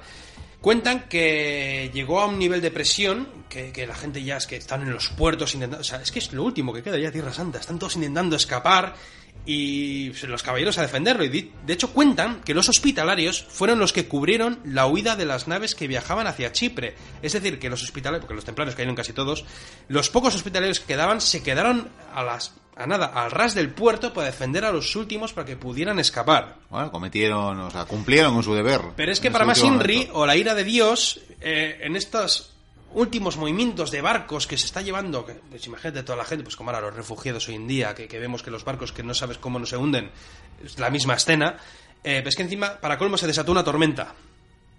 Y esa tormenta, además encima una tormenta terrible, con rayos, relámpagos, unos vientos, bueno, pues los barcos se fueron hundiendo, la gente ahogándose, bueno, fue, fue terrible. Cuentan que también que todos los teutones, menos su maestre, murieron. Bueno, pues ese maestre creo que con mucho valor no luchó. Sí, luchó con muchísimo valor, lo que pasa que cayó herido y lo llevaron a un barco. Además, ah, ten en cuenta que los maestres luchan, pero cuando les herían enseguida se los llevaban porque era gente que tenía 60 años, 70 años, yo que sé, algunos más jóvenes, ¿no? Pero generalmente los maestres eran viejos y cuando recibían un golpe se los llevaban. A este creo que cayó herido y se lo llevaron en uno de los barcos eh, a, a Chipre. ¿Y sabes también quiénes murieron? Todos. Los de la Orden de Santo Tomás y de San Lázaro. O sea, esos pocos todos. Eran pocos, se quedaron todos a defender a los últimos cristianos que estaban huyendo con los barcos, con los caballeros también de la Orden del Hospital. Cuentan que todas las plazas cayeron con esta ciudad, o sea, ya quedaron algunos territorios que fueron también ya tomadas, el sueño había terminado. Jean de Villiers, este era el maestre también de la orden hospitalaria, estuvo con sus hombres, estuvo en el puerto defendiendo, le hirieron y también se lo llevaron en barco un hombre también bastante mayor, se lo llevaron en barco herido, más creo que era un golpe en la cabeza, de un tajo. Se lo llevaron a, también a, Chipre, donde decidió instalar una base hospitalaria mm, de momento. Sí, bueno, de momento ahí estaría, creo, una base. Cuentan que el rey de Chipre alentó a los caballeros a buscarse un nuevo lugar. Porque es que empezó a ver, claro, ya ha dicho que se estaban matando entre ellos. Es que júntalos en la isla. Hay templarios, hay hospitalarios, hay teutones, hay nobles cabreados, hay gente que ha perdido sus territorios, hay gente que ha perdido sus encomiendas, hay gente que ha perdido el molino, el río y este puente por el que cobraba impuestos. Muchos refugiados, vaya. Sí, pero ambiciosos. Sí.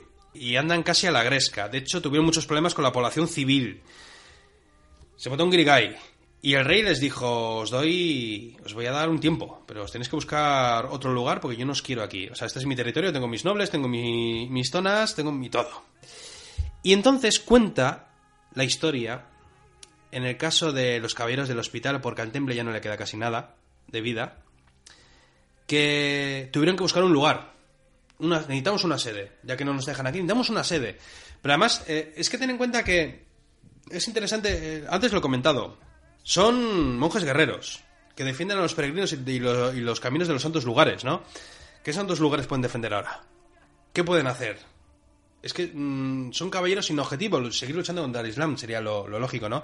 Entonces, lo primero que tienen que hacer es, eh, a ver, se reunieron Luego, es que luego voy a contar cómo se crean diferentes jerarquías, diferentes modos de, hacer votaciones o de tomar decisiones. Pero principio el maestre con unos cuantos caballeros, los pocos que les quedaban, de esa zona, porque te dije que en Europa hay muchos más, y dijeron, necesitamos hacer algo, necesitamos una sede, necesitamos un sitio donde establecernos, donde prosperar y donde decidir qué, qué narices hacemos. Es que no, o sea, no tienen, es que no sé, es que es como si al Quijote le quitas, le, quitas a su Dulcinea, ¿qué hace? No, no, es peor, es como si le quitas a Sancho Panza. Bueno, eso ya sería trágico, vamos. Entonces, cuentan que se fijaran en Rodas. Rodas es una isla que está al oeste de Chipre, una isla pequeña, muy cerca de, de ah, bueno, al sur de la zona de Anatolia. Eh, para más datos hay una de las aventuras del Vizcaíno, pasa, pasa en Rodas.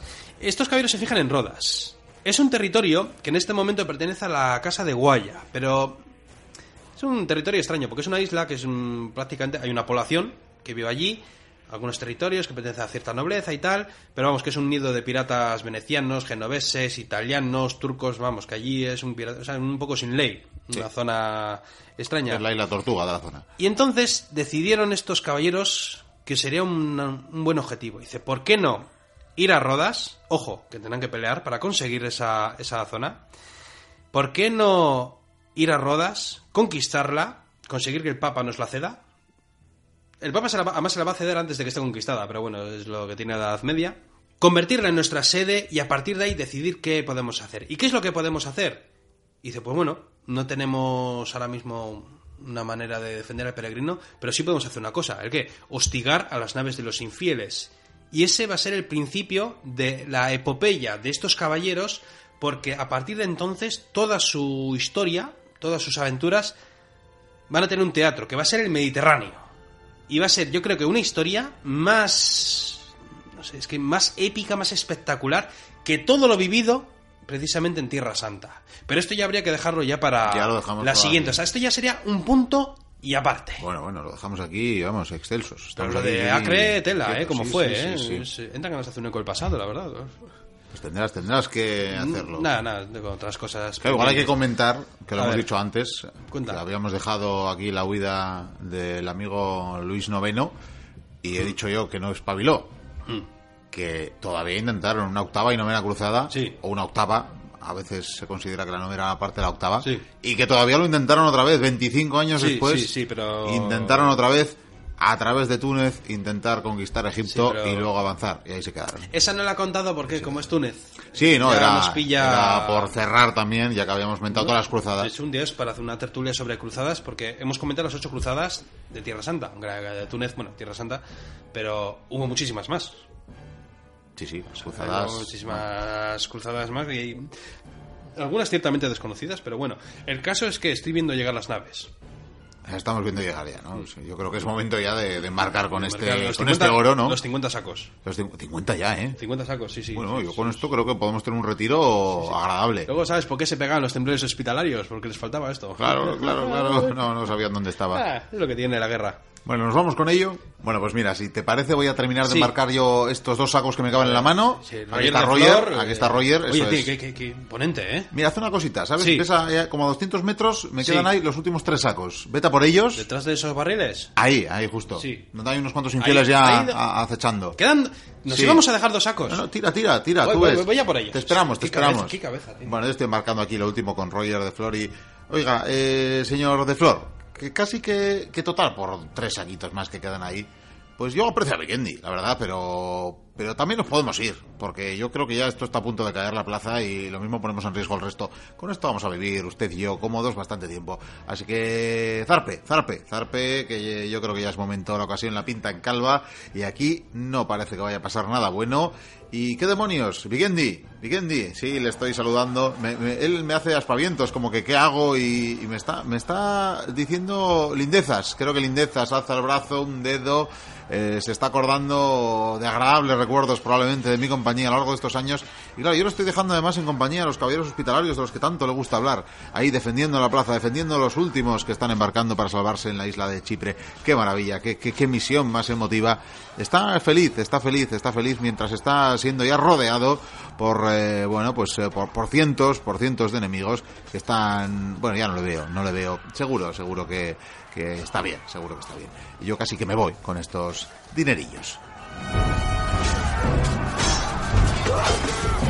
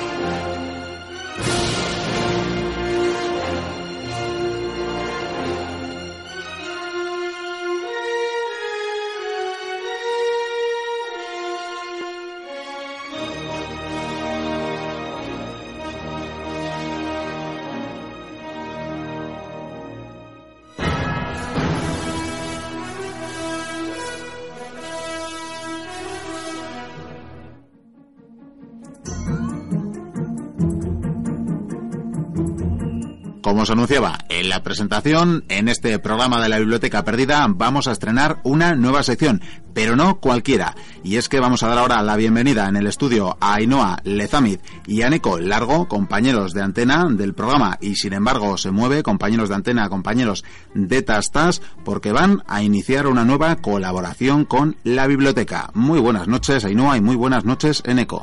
Buenas. Buenas noches, estamos encantados de estar aquí con vosotros en la Biblioteca Perdida y a ver qué podemos hacer en esta nueva colaboración. Es una, una buena experiencia colaborar con gente que se le nota que tiene este nivel, ¿no? Yo cuando escucho el programa digo, joder, ya me gustaría a mí funcionar como lo hacen estos, así que a ver si aprendemos algo. Bueno, da gusto tener compañeros así de antena y, y, y, tenerlos además como colaboradores, ¿qué vamos a decir? Bueno, pues contadme un poquito en qué va a consistir esta colaboración que vais a hacer. Bueno, nuestra idea es juntar un poco los dos programas, la biblioteca perdida y sin embargo se mueve, aunque hemos cambiado el nombre de nuestra colaboración, que bueno, luego lo diremos, pues se va a llamar Las Gotas de la Clepsidra, ¿no? Uh -huh. Y lo que queremos hacer es como, eh, en un programa nuestro ya hicimos historia de la ciencia, entonces queremos pues... En nuestro primer programa. En nuestro primer programa, es verdad, y sin embargo, el año pasado. Entonces lo que queremos es pues mezclar un poquito y decir personajes interesantes que ha habido científicos en la historia o quizás hitos como por ejemplo la teoría de la evolución y que ha, que ha ido pasando a lo largo de los siglos o cómo ha ido cambiando el pensamiento, por ejemplo. O aparatos eh, o desarrollos tecnológicos, bueno, un poco eh, la ciencia a lo largo de la historia, en todo su ámbito, en toda su globalidad y la idea es traerla en, en pequeños trocitos, en pequeñas gotas, ¿no? A ver si, si le gusta a la gente, ¿no? Bueno, pues estoy convencido de que sí y al fin y al cabo sí que ciertamente tenemos cierta similitud en, en estos dos programas en, y sin embargo se mueve en la biblioteca perdida, divulgación histórica y divulgación científica, podemos decir. Sí, claro que sí. Al final es divulgación en varios campos, ¿no? Y en este caso, pues sí que puedes mezclar un poco todo. Como vosotros ya habéis hecho en otros programas, pues, por ejemplo, el personaje de Galileo, ya sabemos que habéis hecho, pues, eh, otras Arquímedes cosas como Arquímedes, también. que le gusta mucho a Eneco este personaje, por ejemplo. Y entonces yo creo que siempre va ligado, vamos, porque a través de la historia los personajes, en este caso nosotros siempre hablamos de científicos, han influido mucho, ¿no? Incluso también depende de la situación de la sociedad en ese momento, lo que se puede ir investigando, lo que se va descubriendo, o al revés, que cómo afecta estos descubrimientos a la situación en ese momento. Bueno, yo no, en primer lugar no haría esa distinción de divulgación de la historia y divulgación científica. Hacemos divulgación, sea de lo que sea. Y bueno, pues como considero que la historia es muy amplia y la ciencia es muy amplia, pues es probable que a menudo se, se mezclen y se unan, ¿no? Y esa es un poco nuestra idea, ¿no? En el momento en el que se unan, pues participar con vosotros en el programa, eh, aportando pues igual nuestro punto de vista más eh, científico. Pero bueno, desde luego que el estudio de la historia tiene, bueno, tú, vosotros lo sabréis más, pero tiene un carácter también científico, sistemático. Entonces, bueno, pues eso. Yo no diferenciaría entre divulgación histórica y divulgación científica. Yo diría que hacemos programas de divulgación, cada uno un poco en su rama, pero bueno, y además es una, una idea que nos rondaba desde hace tiempo, que bueno, pues al final igual somos dos programas con cierta afinidad. Eh, pues en cuanto a un poco temas de que se han trabajado y así y bueno pues es una idea que que yo creo que teníamos desde hace tiempo, ¿no? Sí, de hecho el primer programa nosotros que hicimos de ciencia e historia yo creo que nos quedó muy muy denso, se nos quedaron cosas ahí en el tintero y creo que tenemos mil historias que contar y vamos, De que hecho, tenemos hablamos- para hacer colaboraciones de sobra. Hablamos en ese momento de, del tema de colaborar con la biblioteca perdida, de decir, jo, pues este tema igual nos habrían ayudado esta gente, pero bueno, pues igual ahora tenemos la oportunidad de colaborar un poco, robaros de vez en cuando también a vosotros cositas y Yo creo que será un poco duro eso de teneros aquí los domingos y que luego vengáis eh, el lunes con vuestro programa. Va a ser mucho trabajo, pero, pero bueno, esperemos que, ¿por qué no? Vamos a anticipar a los oyentes ya que podamos tener algún día, ¿por qué no? Decía, pues no sé, nosotros explicando la vida de Einstein y vosotros la teoría de la relatividad. Sería, Por ejemplo, sería, Sería un una, gran aporte. Sí, sería una manera de compaginar un poco las dos opciones de programa, ¿no? Y además Sí. que a nosotros lo que más nos gusta es hablar y hablar de ciencia, entonces no nos importa de cualquier tema, enseguida nos enrollamos y estamos, podemos explicar de todo, vamos, y nos gusta mucho que nos habéis ofrecido esta colaboración y nos ha encantado la propuesta porque en realidad son, vamos, cosas muy interesantes y que nos gustan mucho. Bueno, pues tanto que os gusta explicar, nos tenéis que contar eh, de dónde viene el nombre de esta sección que, que haréis durante, bueno, no hemos dicho, pero vendrá cada algunas semanas, ¿verdad? Semana sí, semana Sí, no, bueno, cada... De vez en cuando, sí, ya veremos. Por lo menos una visita al mes, ya no eso, sabéis. sí, eso seguro. Bien, bien. Esperemos que sean muchas. Pues explicadme de, en qué consiste, de qué dónde viene este nombre de las gotas de la clepsidra. Bueno, pues el nombre viene evidentemente de la clepsidra. Y la clepsidra no es otra cosa que un reloj de agua. Más allá de lo bonito que puede ser el nombre o lo hermoso que tenga el nombre, ¿no? la sonoridad del nombre, que a mí personalmente me gusta, eh, pues la idea de la clepsidra es un poco una idea eh, entre curiosa y romántica de- del reloj, ¿no? Eh, básicamente una clepsidra son dos vasijas entre las que pasa agua, ¿no? Una más arriba que otra y de- desde la que está más arriba gotea con un ritmo constante una cantidad determinada de agua y de esa manera podemos medir el tiempo. Es algo que se inventó en Mesopotamia hace muchos años. Pues eh, creo que los primeros datos son del año 2000 antes de Cristo, más o menos. Y bueno, pues lo curioso es que mm, durante el día se utilizaba el reloj de sol, probablemente más preciso que la clepsidra, pero por la noche, como no hay sol, había que arreglárselas para medir el tiempo. y bueno, pues el método que utilizaron fue precisamente este, la clepsidra. Y además el nombre, que ya he dicho que es muy bonito, y a Nico le gustan mucho estos nombres, siempre pone los nombres de las secciones en nuestro programa también. Lo curioso es que mm, puedes hacer así como una metáfora, ¿no? Que las gotas que caen de la clepsidra es, puede ser como las pequeñas colaboraciones que vamos a hacer en la biblioteca perdida. Sí, la idea era eso, ¿no? Traer un poco gota a gota, pues pequeñas historias o peque- las historias de algunos personajes y así, y eso, hacerlo de manera, pues un poco en una pequeña sección, de hacerlo gota a gota. Y bueno, así, pues algún dato curioso sobre la clepsidra. A mí uno de los que más me gusta es su nombre, que también tiene eh, un carácter romántico, que viene de, del griego, creo. Sí, del griego. Clepto, robar, y hidros, que es agua. Entonces la idea es, ellos no conocían la teoría de la gravedad. Entonces eh, su concepto era que la vasija que estaba debajo robaba agua a la vasija que estaba encima lo cual es una manera, pues en mi entender, bastante bonita de explicar por qué el agua cae desde, desde la vasija que está más arriba. Lo curioso también es que estos relojes evolucionaron después en los famosos relojes de arena que se utilizan ahora mismo también, ¿no? Y también se nombraron clepsidra esos relojes de arena. El mecanismo era el mismo, una vasija más arriba, un, recipiente arriba en el que está la arena y al darle la vuelta, pues al ponerlo hacia arriba, eh, cae al recipiente de abajo. La idea es un poco esa, esa es una clepsidra. Luego hay historias alrededor, ¿no? De, pues lo hablábamos antes, por ejemplo, en los foros romanos y en los foros griegos había eh, clepsidras para moderar, ¿no? Para decir tú puedes hablar tanto tiempo y ese tiempo se medía en alturas de la clepsidra. Pues mira, con esto ya nos estáis aportando la primera gota de lo que espero que sea todo un torrente, la verdad. Pero ya estabas empezando a anticipar también. Estaría bien que nos adelantéis, pues, qué ideas tenéis en la cabeza, qué vais a desarrollar, de quiénes nos vais a hablar, de qué descubrimientos, de qué ciencia, qué nos vais a contar en las próximas entregas de, la de las gotas de la clepsidra. Bueno, la verdad es que nosotros siempre vamos un poco a salto de mata y vamos haciendo lo que se nos va ocurriendo, pero bueno, hablando entre todos, eh, ahora mismo estamos aquí en Eco y yo, pero bueno, eh, somos más gente e intentaremos todos colaborar un poquito y cada uno tiene pues unas ideas y tiene siempre tiene eso, un personaje o una historia que especialmente te gusta, ¿no? Eso, eh, vamos, con cualquier afición como la nuestra es la ciencia, pues igualmente.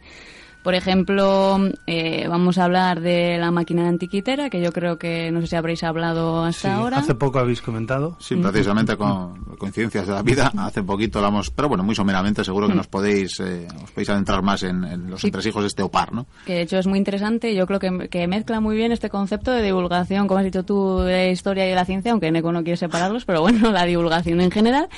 Porque te das cuenta que eh, la ciencia no es la, la concepción. o sea, Nosotros tenemos una concepción de ciencia moderna, pero la ciencia tiene, o sea, no tiene principio, digamos. O sea, no puedes decir cuándo empezó la ciencia o cuál- qué consideras ciencia. Llegan descubrimientos como esta máquina, que es que los griegos ya tenían, pues, eh, un algo para medir, por ejemplo, los movimientos de los planetas o intentar poner una fecha y demás, ¿no? Que cosas que creemos que son modernas en realidad en aquellos tiempos ya se empezaba un poco a, pues cómo medirlo. Como ha dicho Neco antes con la clepsidra, quizá la forma de pensar, de investigar o de explicar cómo sucedían las cosas es algo diferente, cosa que también iremos hablando a lo largo de, pues, con diferentes personajes. Como por ejemplo tenemos también, eh, un poco más moderno, a Gregor Mendel, el que hizo las leyes de la genética, ¿no?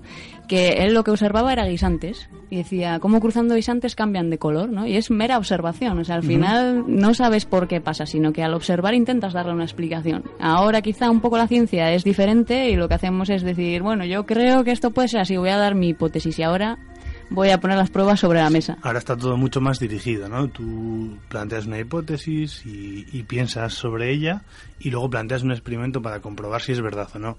Antes la ciencia se basaba mucho más en la observación y pues la idea es un poco esa, ¿no? Cómo ha evolucionado la ciencia a lo largo de la historia, que hablabas de Gregor Mendel, también creo que hablaremos de los grandes padres de, o madres de las, de las diferentes ciencias sí, como Newton, por ejemplo. Newton o Lavoisier o, no sé, Arquímedes supongo que hablaremos también. Mm. O también, bueno, otro tipo de personajes o de historias, como por ejemplo el, el reflejo en la sociedad, por ejemplo, la participación de la mujer en la ciencia, digamos, que la verdad es que gusta bastante hablar de esto porque eh, bien es cierto que la mayoría de los científicos que conocemos son hombres y también nos gustaría hablar un poco, pues yo creo que la historia más conocida es la de Marie Curie, pero también... De la que, también hemos hablado. Claro, que habéis hablado también. De hecho, estábamos hablando antes con los compañeros también de la Biblioteca Perdida, de Hipatia, por ejemplo, que con la película que ha habido también pues era un poco más de repercusión y sí que nos gustaría también dar un poco de cabida a, este, a estos personajes que digamos que al final son no despreciados, sino que han sido un poco ninguneados en la historia de la ciencia. Y actualmente se sigue haciendo, porque hay eh, descubrimientos o hitos científicos que han sido descubiertos por mujeres y, nadie sabe que ha sido una mujer quien ha descubierto eso. Se considera por extensión que ha sido eh, el científico varón de turno, pero bueno, pues de esas cosas también hablaremos, ¿no? Un poco sacar a relucir el papel de la mujer en la historia de la ciencia. Sí, por ejemplo, también, yo es que aquí me he preparado de todo, ¿eh? ya vengo preparada. Por ejemplo, eh, a mí también me gusta mucho a lo largo de, mm, de, las investigaciones, de la vida de los científicos, siempre hay algo que pasa por casualidad, ¿no? Y la verdad es que me gustaría que algún día me pasara a mí esto que está así, Tenemos la penicilina, en la penicilina de Fleming, por ejemplo. Las eh, serendipias. Sí, la, la, serendipia, que también hemos hablado algo un poco en nuestro programa y la verdad es que es muy interesante porque a veces siempre las cosas aparecen cuando menos te lo esperas y sobre todo en la vida y en la ciencia es muy bonito porque es cuando empiezas ahí a descubrir que algo que creías que no podía existir o que no habías descubierto hasta entonces, pues eh, aparece. Y el hecho es, la penicilina de Fleming es un ejemplo y yo creo que pondremos más ejemplos de este tipo también. Ahí hay más, sí, sí.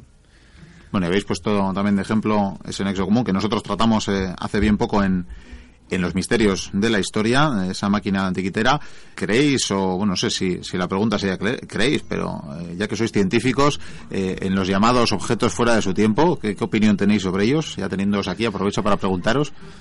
Es complicado. De hecho, eh, cuando estuvimos hablando, pues hace un par de semanas, estuvimos planteando el tema de la, de la máquina antiquitera, resulta complicado definir estos, estos objetos fuera de su tiempo, estos OPAR. Resulta complicado mm, porque eh, muchas veces es precisamente el contexto el que te dice qué son estos elementos. Y bueno, pues yo estoy seguro de que hay muchos objetos que están en museos eh, olvidados en un, un desván o, en cualquier lugar que tenían en su momento una, una vida maravillosa, una función increíble y que se han olvidado y que se han dejado ahí. A mí me viene a la memoria eh, un... Bueno, tampoco conozco demasiado la historia, no me voy a meter, no me la voy a jugar demasiado, pero un posible elemento, una especie de batería, que se ha encontrado en unas pruebas. Sí, sí, las pilas de Bazag. Sí, que seguramente sepáis más de esto vosotros, pero eso, que resulta muy difícil situarlo o darle una función eh, en el contexto en el que se supone que se creó, pero mirándola a la luz de la ciencia actual, pues eh, da la sensación de que es una batería que podría generar eso, energía para iluminar unas cuevas, por ejemplo. Creo que es complicado encontrarlos y creo que es complicado eh, clasificarlos y describirlos. No sé si esto es lo que preguntabas, no te puedo responder mucho más porque desde luego no conozco muchos más casos. ¿eh?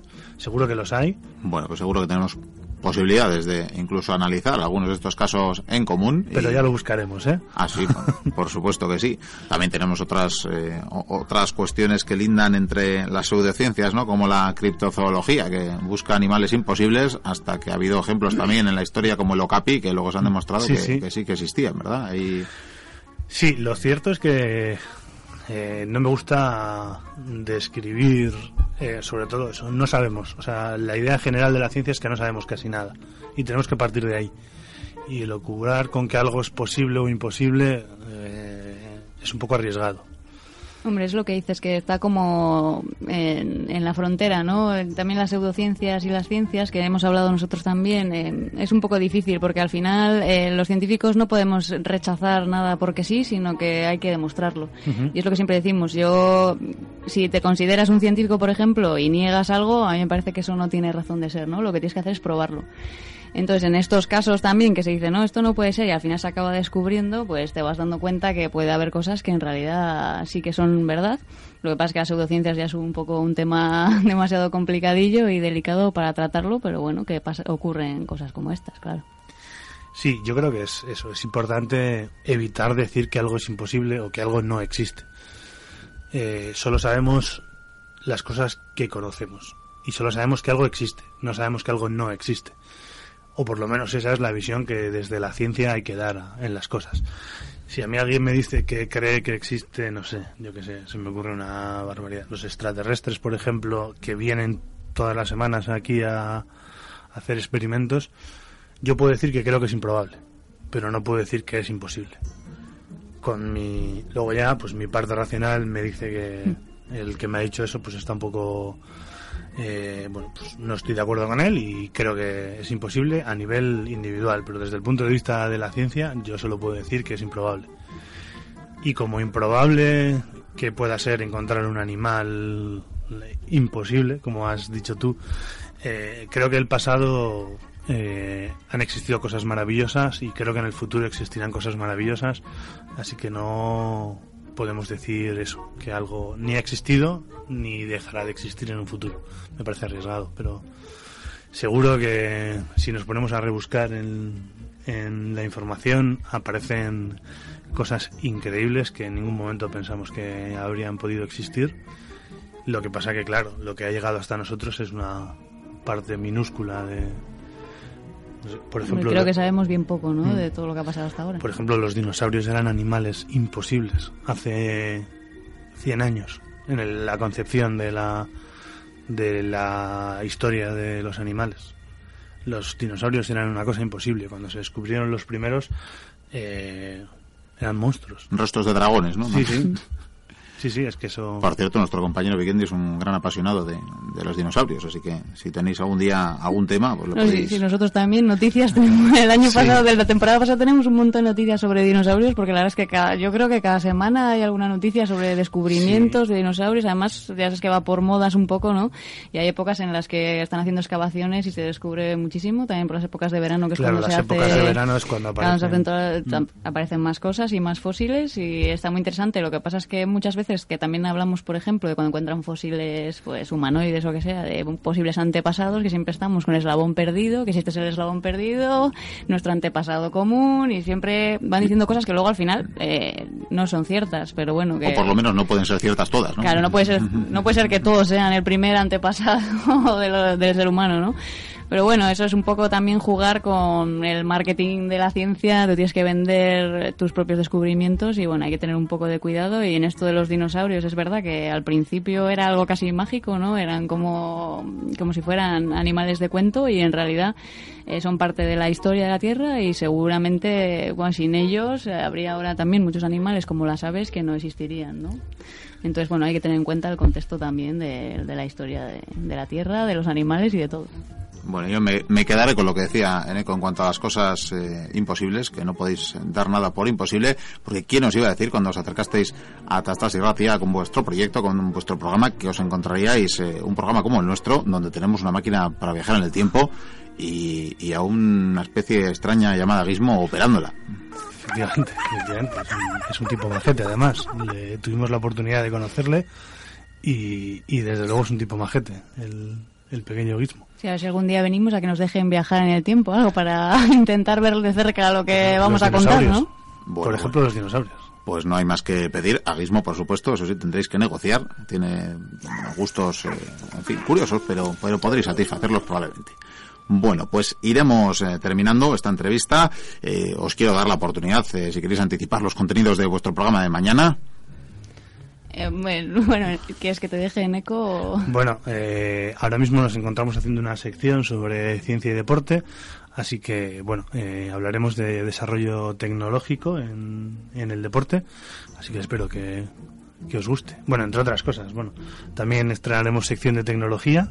Que bien. Sí, una sección nueva, porque vamos a tener colaboradores nuevos, esperamos también. Hay que hablar un poquito de todo. Eh, tenemos también una sección de curiosidades, que hablaremos, por ejemplo, sobre gadgets que se pueden comprar incluso por internet.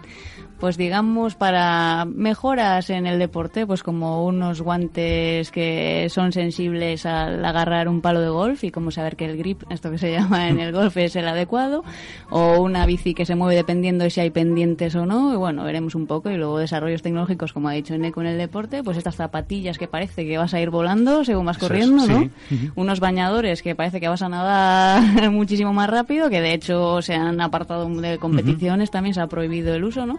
Vamos a hablar un poquito de todo esto en este ciclo de ciencia y deporte que además eh, esta temporada os habéis pasado a emitir los domingos por la tarde, habéis tenido hoy mismo una nueva entrega y mañana tenemos la repetición además. Eso es. Sí, para que pueda disfrutar todo el mundo de domingo y lunes de nuestro programa, claro. Dependiendo de la hora que te venga bien, pues ya puedes poner tastas para oír y sin embargo se mueve. Bueno, pues y sin embargo se mueve por partida doble y además ahora con las gotas de la clepsidra un poquito más de, ciencia, divulgación o no, pero de ciencia, de manos de Ainhoa Lezamid y Eneco Largo. Muy buenas noches y muchas gracias por haber estado aquí y por colaborar por esta nueva aventura que emprendéis en la Biblioteca Perdida. Muchas gracias a vosotros por darnos la oportunidad. Reitero daros las gracias y estamos encantados de hacer esta colaboración.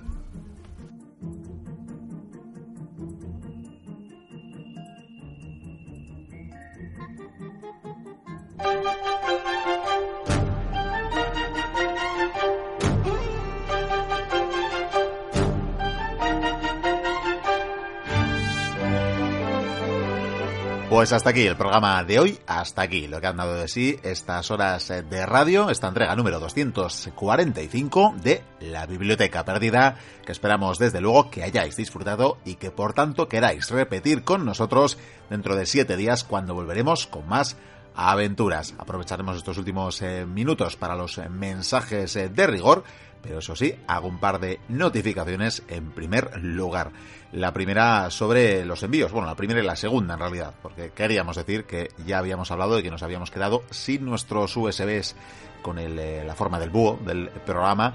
Y eh, sin embargo hemos eh, tenido ya una partida esta semana y por tanto hemos comenzado a enviar aquellos que teníamos pendientes para las y los machulos que habéis hecho donativos. Así que una vez más muchísimas gracias por esa generosidad que va aún más allá de teneros al otro lado de las ondas cada semana Así que lo dicho, estos días iréis recibiendo y lo mismo, y es el segundo aviso, lo mismo os decimos para quienes habéis solicitado un calendario. Y es que estos días empezaremos a enviarlos esta semana, por tanto, algunos también comenzaréis a recibirlo en las direcciones que nos habéis dejado. Al resto os recordamos eh, lo propio, que si nos lo habéis pedido pero no tenemos vuestra dirección postal, lo tenemos complicado para haceroslo llegar.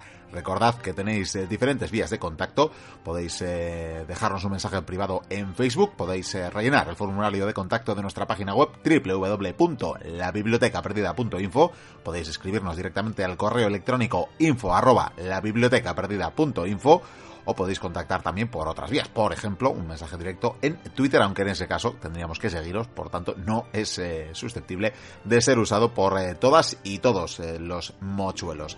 En todo caso, ya sabéis que estamos también en las redes sociales y que estamos en iVoox. Lo digo esto ya para los contactos, para dejarnos los mensajes como los que leeremos a continuación. En todo caso, y ciertamente haciendo memoria, dado que tiene uno la agenda eh, cerquita, pues os anunciaremos que la semana que viene contaremos con una entrevista. Hace un tiempo que no hacemos entrevista como tal, más allá de con nuestros colaboradores eh, como el propio Sergio Alejo. Pero como entrevista os decimos, vamos a tener a Frank Lluís Guiró, el autor eh, de un libro llamado Gino Bartali, El hombre de hierro. Un libro que precisamente en la editorial de historias, ediciones de historia, presentaba hace unos días, aquí cerquita, en la ciudad de Vitoria-Gasteiz. No pudimos estar eh, con él en directo, pero sí, que vamos a entrevistarle telefónicamente en estos días y por tanto hablaremos sobre ese libro de Gino Bartali, un ciclista muy recordado, pero no solo por sus éxitos deportivos, que fueron muchos. Este hombre ayudó a salvar a cientos de vidas en plena Segunda Guerra Mundial. Bueno, no os adelantaré más porque queremos que escuchéis esa entrevista la semana que viene y que os podáis hacer con este libro, muy recomendable, un servidor ya ha dado cumplida lectura para preparar esa entrevista que haremos en estos eh, días y que os ofreceremos la semana que viene, pero lo dicho, os recomendamos este libro porque se lee muy fácil y nos cuenta muchas cosas. Entraremos eh, ya en los mensajes de hoy. Vamos eh, directamente a la fuente de la mayoría de los mismos, a iVox, a nuestro pod donde por cierto en este nuevo año 2017 vamos también con muy buenas cifras, con muy buena acogida de todos y cada uno de los programas, así que muchísimas gracias por seguirnos, por el apoyo. Ya sabéis que agradecemos también aquello de compartir los audios, escucharlos, descargarlos, pero también darle a me gusta en el propio audio del portal de iVoox y de, bueno, suscribiros al podcast en sí. Es otra de las opciones que podéis hacer. Y con esto que conseguimos, pues bueno, tener un poquito más de visibilidad en la comunidad de iVox, porque en ese ranking, en ese top 100 que no abandonamos hace muchísimo tiempo, prácticamente desde nuestra entrada, desde nuestra llegada a iVox, pues bueno, poder tener algún, eh, algún puesto mayor o mejor en este caso.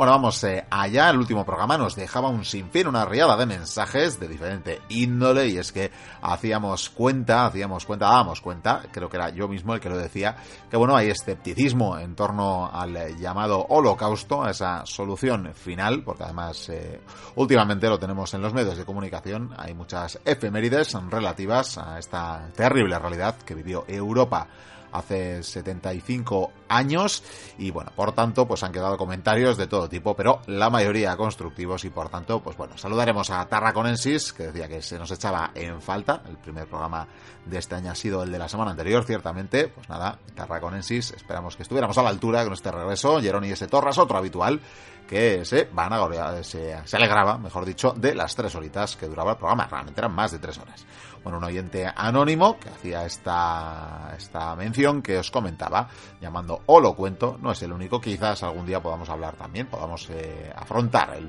de dónde vienen ¿no? Esta, estas tesis de poner, eh, bueno, no solo poner en duda el holocausto, pero bueno, lo dicho, no, no entraremos a esas eh, cuestiones hoy, sencillamente nos limitaremos a leer los mensajes.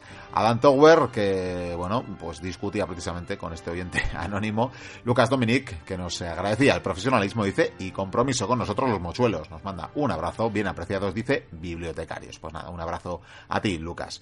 Otro oyente anónimo que en este caso no podía, no ponía del todo en duda el holocausto, como si hacía otro oyente, pero, pero sí que hablaba de la exageración de las cifras. Bueno, creo que en eso también entramos en su momento, pero lo dicho, quizás sea un buen tema para abordar algún día. Ya vemos que últimamente nos da por temas polémicos, que también está bien para encender aquí los debates entre mochuelos. Filias Fogg, ilustre oyente de la biblioteca, que decía, qué ganas de las nuevas aventuras del Vizcaíno, que es que no, hayan, no, no han vuelto realmente, eh, pero las anunciábamos la semana pasada en esa despedida, larga despedida que hacía un servidor con Vicente cubría. Decía que él no envió su nombre, como Phileas Fogg, Phileas o Phil, porque no pegaba mucho, decía, pero que se quedó con las caras. Bueno, pues un eh, saludo, señor eh, Phileas Fogg. Raúl Castilla, que nos daba la bienvenida y decía que gran programa como siempre. Frontovic, que decía un gran trabajo, muchas gracias. Y le invitaba a ese oyente anónimo que ponía en duda, en duda el holocausto a que hiciera un podcast donde lo explicara. Pues bueno, no está mal, no está mal como, como propuesta. Un, eh, un oyente más, Tebri, que decía enhorabuena, magnífica exposición. David Alarcón, que decía que una vuelta por todo lo alto con tres horazas y pico. Gracias por este regalo, decía, y gracias por estas tertulias tan buenas que hacéis. Y nos mandaba un abrazo a todo el equipo que le devolvemos. Bueno, Sergio González, que nos agradecía en este caso las palabras que habíamos tenido sobre su artesanía, que no es otra que la de la cerveza. Esas eh, cervezas Iber, o bueno, no sé si cómo las pronuncia realmente, pero bueno, esa cerveza Ibera de, de pura cepa, porque es que se llama así, Iber, está muy bien traído el nombre y porque además eh, es originaria de Andorra, de nuestro querido pueblo de Teruel, de Aragón, donde nace por tanto esa cerveza que teniendo ese yacimiento íbero tan importante, tan eh, magnífico y que hemos podido visitar en un par de ocasiones, pues bueno, bien traído el nombre y lo dicho, nos agradecía eh, la mención que hacíamos a las cervezas, más le agradecemos a él el, habernos el haberlas enviado al equipo y nos decía, bueno, pues ya le, le, haremos un poquito más de publicidad, ¿por qué no? Decía que tiene página en Facebook, ¿eh? Iber Cervezas Artesanas y nada, le daba la enhorabuena al tío Vikendi, al futuro tío Vikendi, y finalmente nos mandaba un saludo. Pues nada, Sergio, un eh, saludo y un fuerte abrazo a ti y a todo el pueblo de Andorra, de paso, a todos nuestros amigos de Andorra. Black Label, que decía que ya estaba bien de vacaciones, que se nos echaba de menos y que se nos echaba concretamente de menos en su turno de noche. Nos eh, manda un saludo desde el sureste, pegadito a Varia, dice. José Kerkur, otro oyente, que también se sumaba a las eh, hipótesis de, bueno, contrarias al holocausto, nos decía, o lo ve como una mentira necesaria, decía que era también una justificación de la creación del Estado de Israel como compensación de la guerra. En todo caso, dice que por lo demás se agradece el programa y la compañía. Bueno, ya decimos que hablaremos del tema. Yo creo que alguna de las cosas eh, que ponen en, tela de juicio el holocausto las comentábamos. Y creo, creo que no dudé, como lo hemos hecho en otras ocasiones. En su momento llegamos a hablar, me acuerdo, por ejemplo, de la guerra de los seis días.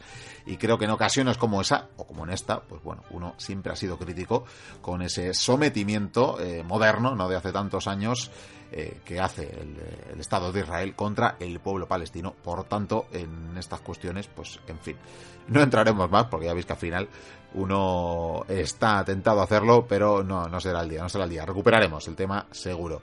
Igor Aguilar, que también dejaba otro mensaje en la polémica, un saludo le mandamos, su piqui con su habitual arenga, Sastre Campillo, que también hablaba del tema, de la verdad o mentira del holocausto, decía que para ser falso, pues los alemanes lo tienen muy asumido.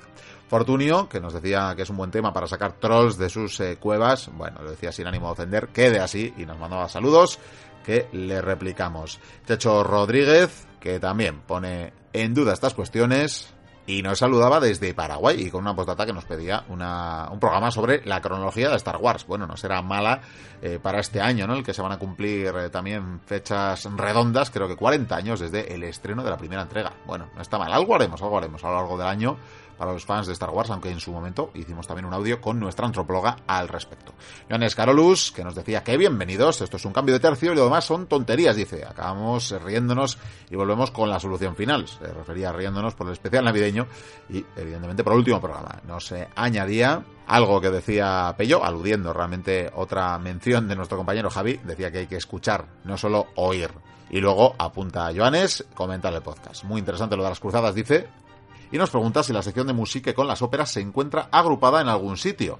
Pues bueno, a esto le responderemos que lamentablemente por la baja asistencia a la biblioteca en los últimos eh, tiempos de nuestro compañero Javier Senderos, le tenemos de visita de vez en cuando, alguna cosita hace con nosotros, pero no tanto lo que como nos gustaría, ¿no? Entonces esa sección de, de ópera me temo que se quedó en el camino, se quedó en esa primera entrega, que estaba muy bien ciertamente, pero bueno, quién sabe, quién sabe si en algún momento, no sé si en la jubilación del señor Senderos podremos disfrutar de la continuación, o quizás, quizás, últimamente estamos de fichajes, pues quizás fichemos a alguien también aficionado a la historia y a la música y podamos recuperar esa sección.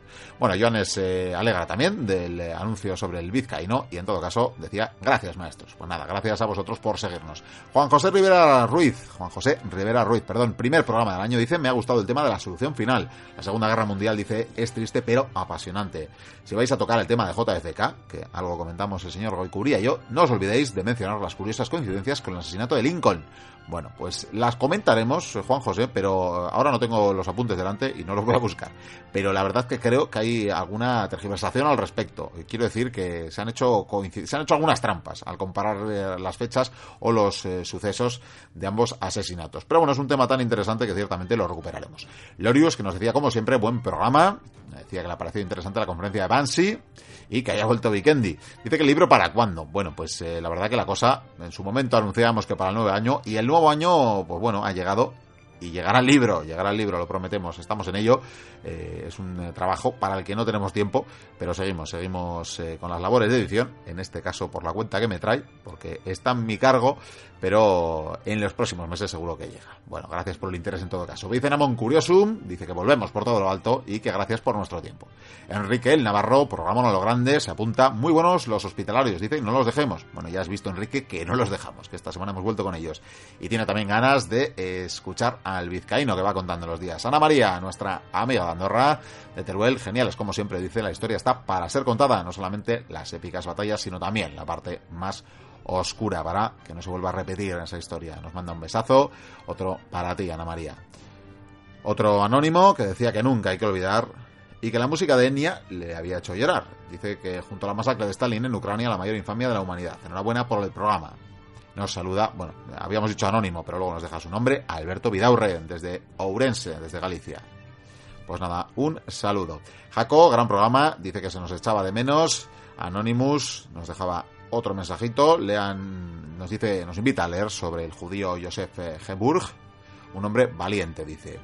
Un oyente más, yo, muy buenos, como siempre, moláis. Bueno, pues gracias por esas palabras. Nos dejaba desde, de, de hecho, otro mensaje diciendo que tema triste. Pablox, que muy buen programa y muy bien abordado, dice. Y finalmente el quimérico inquilino, qué bueno que estéis de vuelta. Como decía Antipicol, la próxima semana hablaremos de tartesos. Bueno, pues sí, algún día, algún día hablaremos de tartesos. Eh, no, sé, no sabemos si lo hará Larico Jiménez Tres Santos, pero bueno, todo, todo llegará. Para no alargarnos, eh, hoy saludaremos eh, nada más a quienes nos habéis dejado mensajes en otros audios, pero en la última semana. Así que, por ejemplo, Ugaldie, Lorius, Oscar Ivanchu y Macedonio.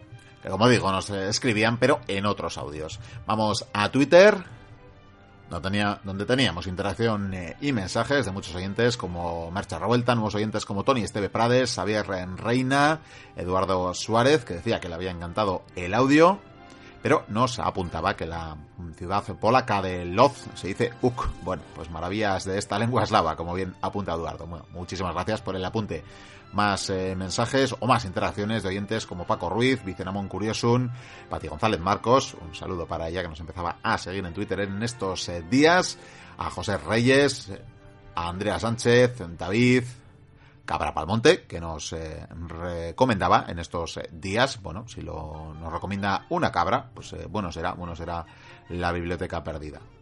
Andrés Pérez Rúa, Javier Gómez, Kevin López Wright, Morfeo, María Gomariz o Carlos Becerra, que nos decía, ¿para cuándo un audio recopilando los apócrifos del pequeño Jesús? Con lo que más me he reído de vuestro programa. Bueno, pues la verdad es que como era un solo audio, quizás, eh, quizás sí que teníamos que extraer igual las partes en eh, las que había, bueno, contenido histórico, digamos, por más que lo hiciéramos con eh, demasiado sentido del humor, demasiado para algunos, en todo caso, vemos que para ti, Carlos, era el adecuado, pero bueno, en su momento lo hemos extraído como programa especial, pero al completo. Quizás, quizás sí que podamos eh, cortar exactamente las partes en las que hablamos de los evangelios apócrifos per se y ofrecerlas, pero bueno, estudiamos, estudiamos la, la propuesta. Terminamos Twitter con Dart Abel, que nos proponía una otra cerveza, en este caso la César Augusta, que dice que qué mejor que beberla para escuchar los audios pendientes de la biblioteca perdida. Bueno, pues nada, ya vemos que hay mucho público y mucho mochuelo cervecero. Hacemos una breve visita a Facebook, porque allí, por ejemplo, Lorena y otras hierbas decía que le encantó el programa durante el parón navideño. Quiere decir que se le ha hecho corto el programa. Marian García que nos eh, felicitaba, de hecho en euskera, desde Santa Pola, por el programa y por nuestro regreso. Muchas gracias, Marian. Y el último programa que contaba con saludos de Víctor Alexandre, que preguntaba además si se han terminado los audios de Roma. No, tranquilo, seguiremos con más emperadores en las próximas semanas, no tengas dudas al respecto. Nayara Ibarra, fiel oyente, que nos dice qué bien que habéis vuelto. Meche Torres, que pregunta de qué calendarios hablamos. Pues Meche, hemos eh, hecho unos calendarios de bolsillo, ¿eh? nada, nada del otro mundo realmente. Y estamos ofreciendo a enviaros a los oyentes que lo solicitéis, pero dejándonos vuestra dirección, como decíamos antes. Otro mensaje de Marian García, Alejandro Rueda Fernández, que decía que merecidas vacaciones. Bueno, pues gracias, pero que se nos echaba de menos. Que comience la aventura otra vez, claro que sí. Juan Trell, que gana de que volvierais, se apunta también. Grandísimo programa sobre un tema muy duro, muy bien tratado. Bueno, nos saluda desde la pérfila, pérfida, perdón, Albión. Bien, Jesús, eh, Jesús Aelices, me alegra volver a escucharos, nos manda un abrazo, otro para ti Jesús, Aitor Solaguren, qué ganas de oírlo, os he descubierto hace poco, pero sois muy buenos, en nada me pongo al día. Bueno, Aitor, pues es que ricasco por lo que nos dices. Y teníamos a Sergio González por aquí también. Tenemos más mensajes, algunos privados, pero la verdad que por falta de tiempo, en este caso personal mío de ahora mismo, vamos a terminar con uno de los oyentes que nos dejaba su dirección en eh, el email para mandarle el eh, calendario que le llegará esta semana, probablemente, en este caso era Abel Garrido y dice que nos quiere hacer llegar un obsequio, que no está seguro de cuándo lo tendrá disponible, para agradecernos, eh, a mi manera, dice, tantas y tantas bueno, ya sabéis cuántas horas de entretenimiento. Pues la verdad que no, tenemos la cuenta perdida de cuántas serán. Pero bueno, se agradece, no es necesario, pero se agradece el cariño que dedicáis a algunos, haciéndonos llegar también algún detallito, porque desde luego suelen ser momentos eh, emocionantes en abrir un paquete que nos llega para el programa.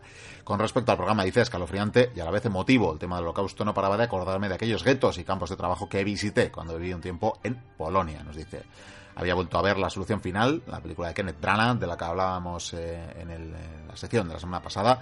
Y como de costumbre nos dice, seguid así, fuerza y honor, caballero, nos dice. Y nos comenta además, espero que no le importe, eh, que rompamos la intimidad del mensaje. Dice que lo lleva tatuado antes, desde, desde antes de escucharnos en honor a su abuelo, que lo decía a menudo que era además descendiente vasco y que luchó por el bando republicano en la guerra civil. Dice que esto le llevó a encariñarse un poquito más con el programa con nosotros cuando lo escuchó por primera vez. Bueno, realmente nosotros lo recogíamos también, Abel, por eh, que era el, eh, lema el lema de batalla de Juan Antonio Cebrián, que al final eh, no deja de ser quien inspiró el, el espíritu de esta biblioteca también. Bueno, pues nada, Abel, agur, como nos dices, y despedimos ya aquí el programa. Ha sido un verdadero placer tenerlos al otro lado de las ondas. Volvemos la semana que viene. Hasta entonces, sed muy felices. Agur.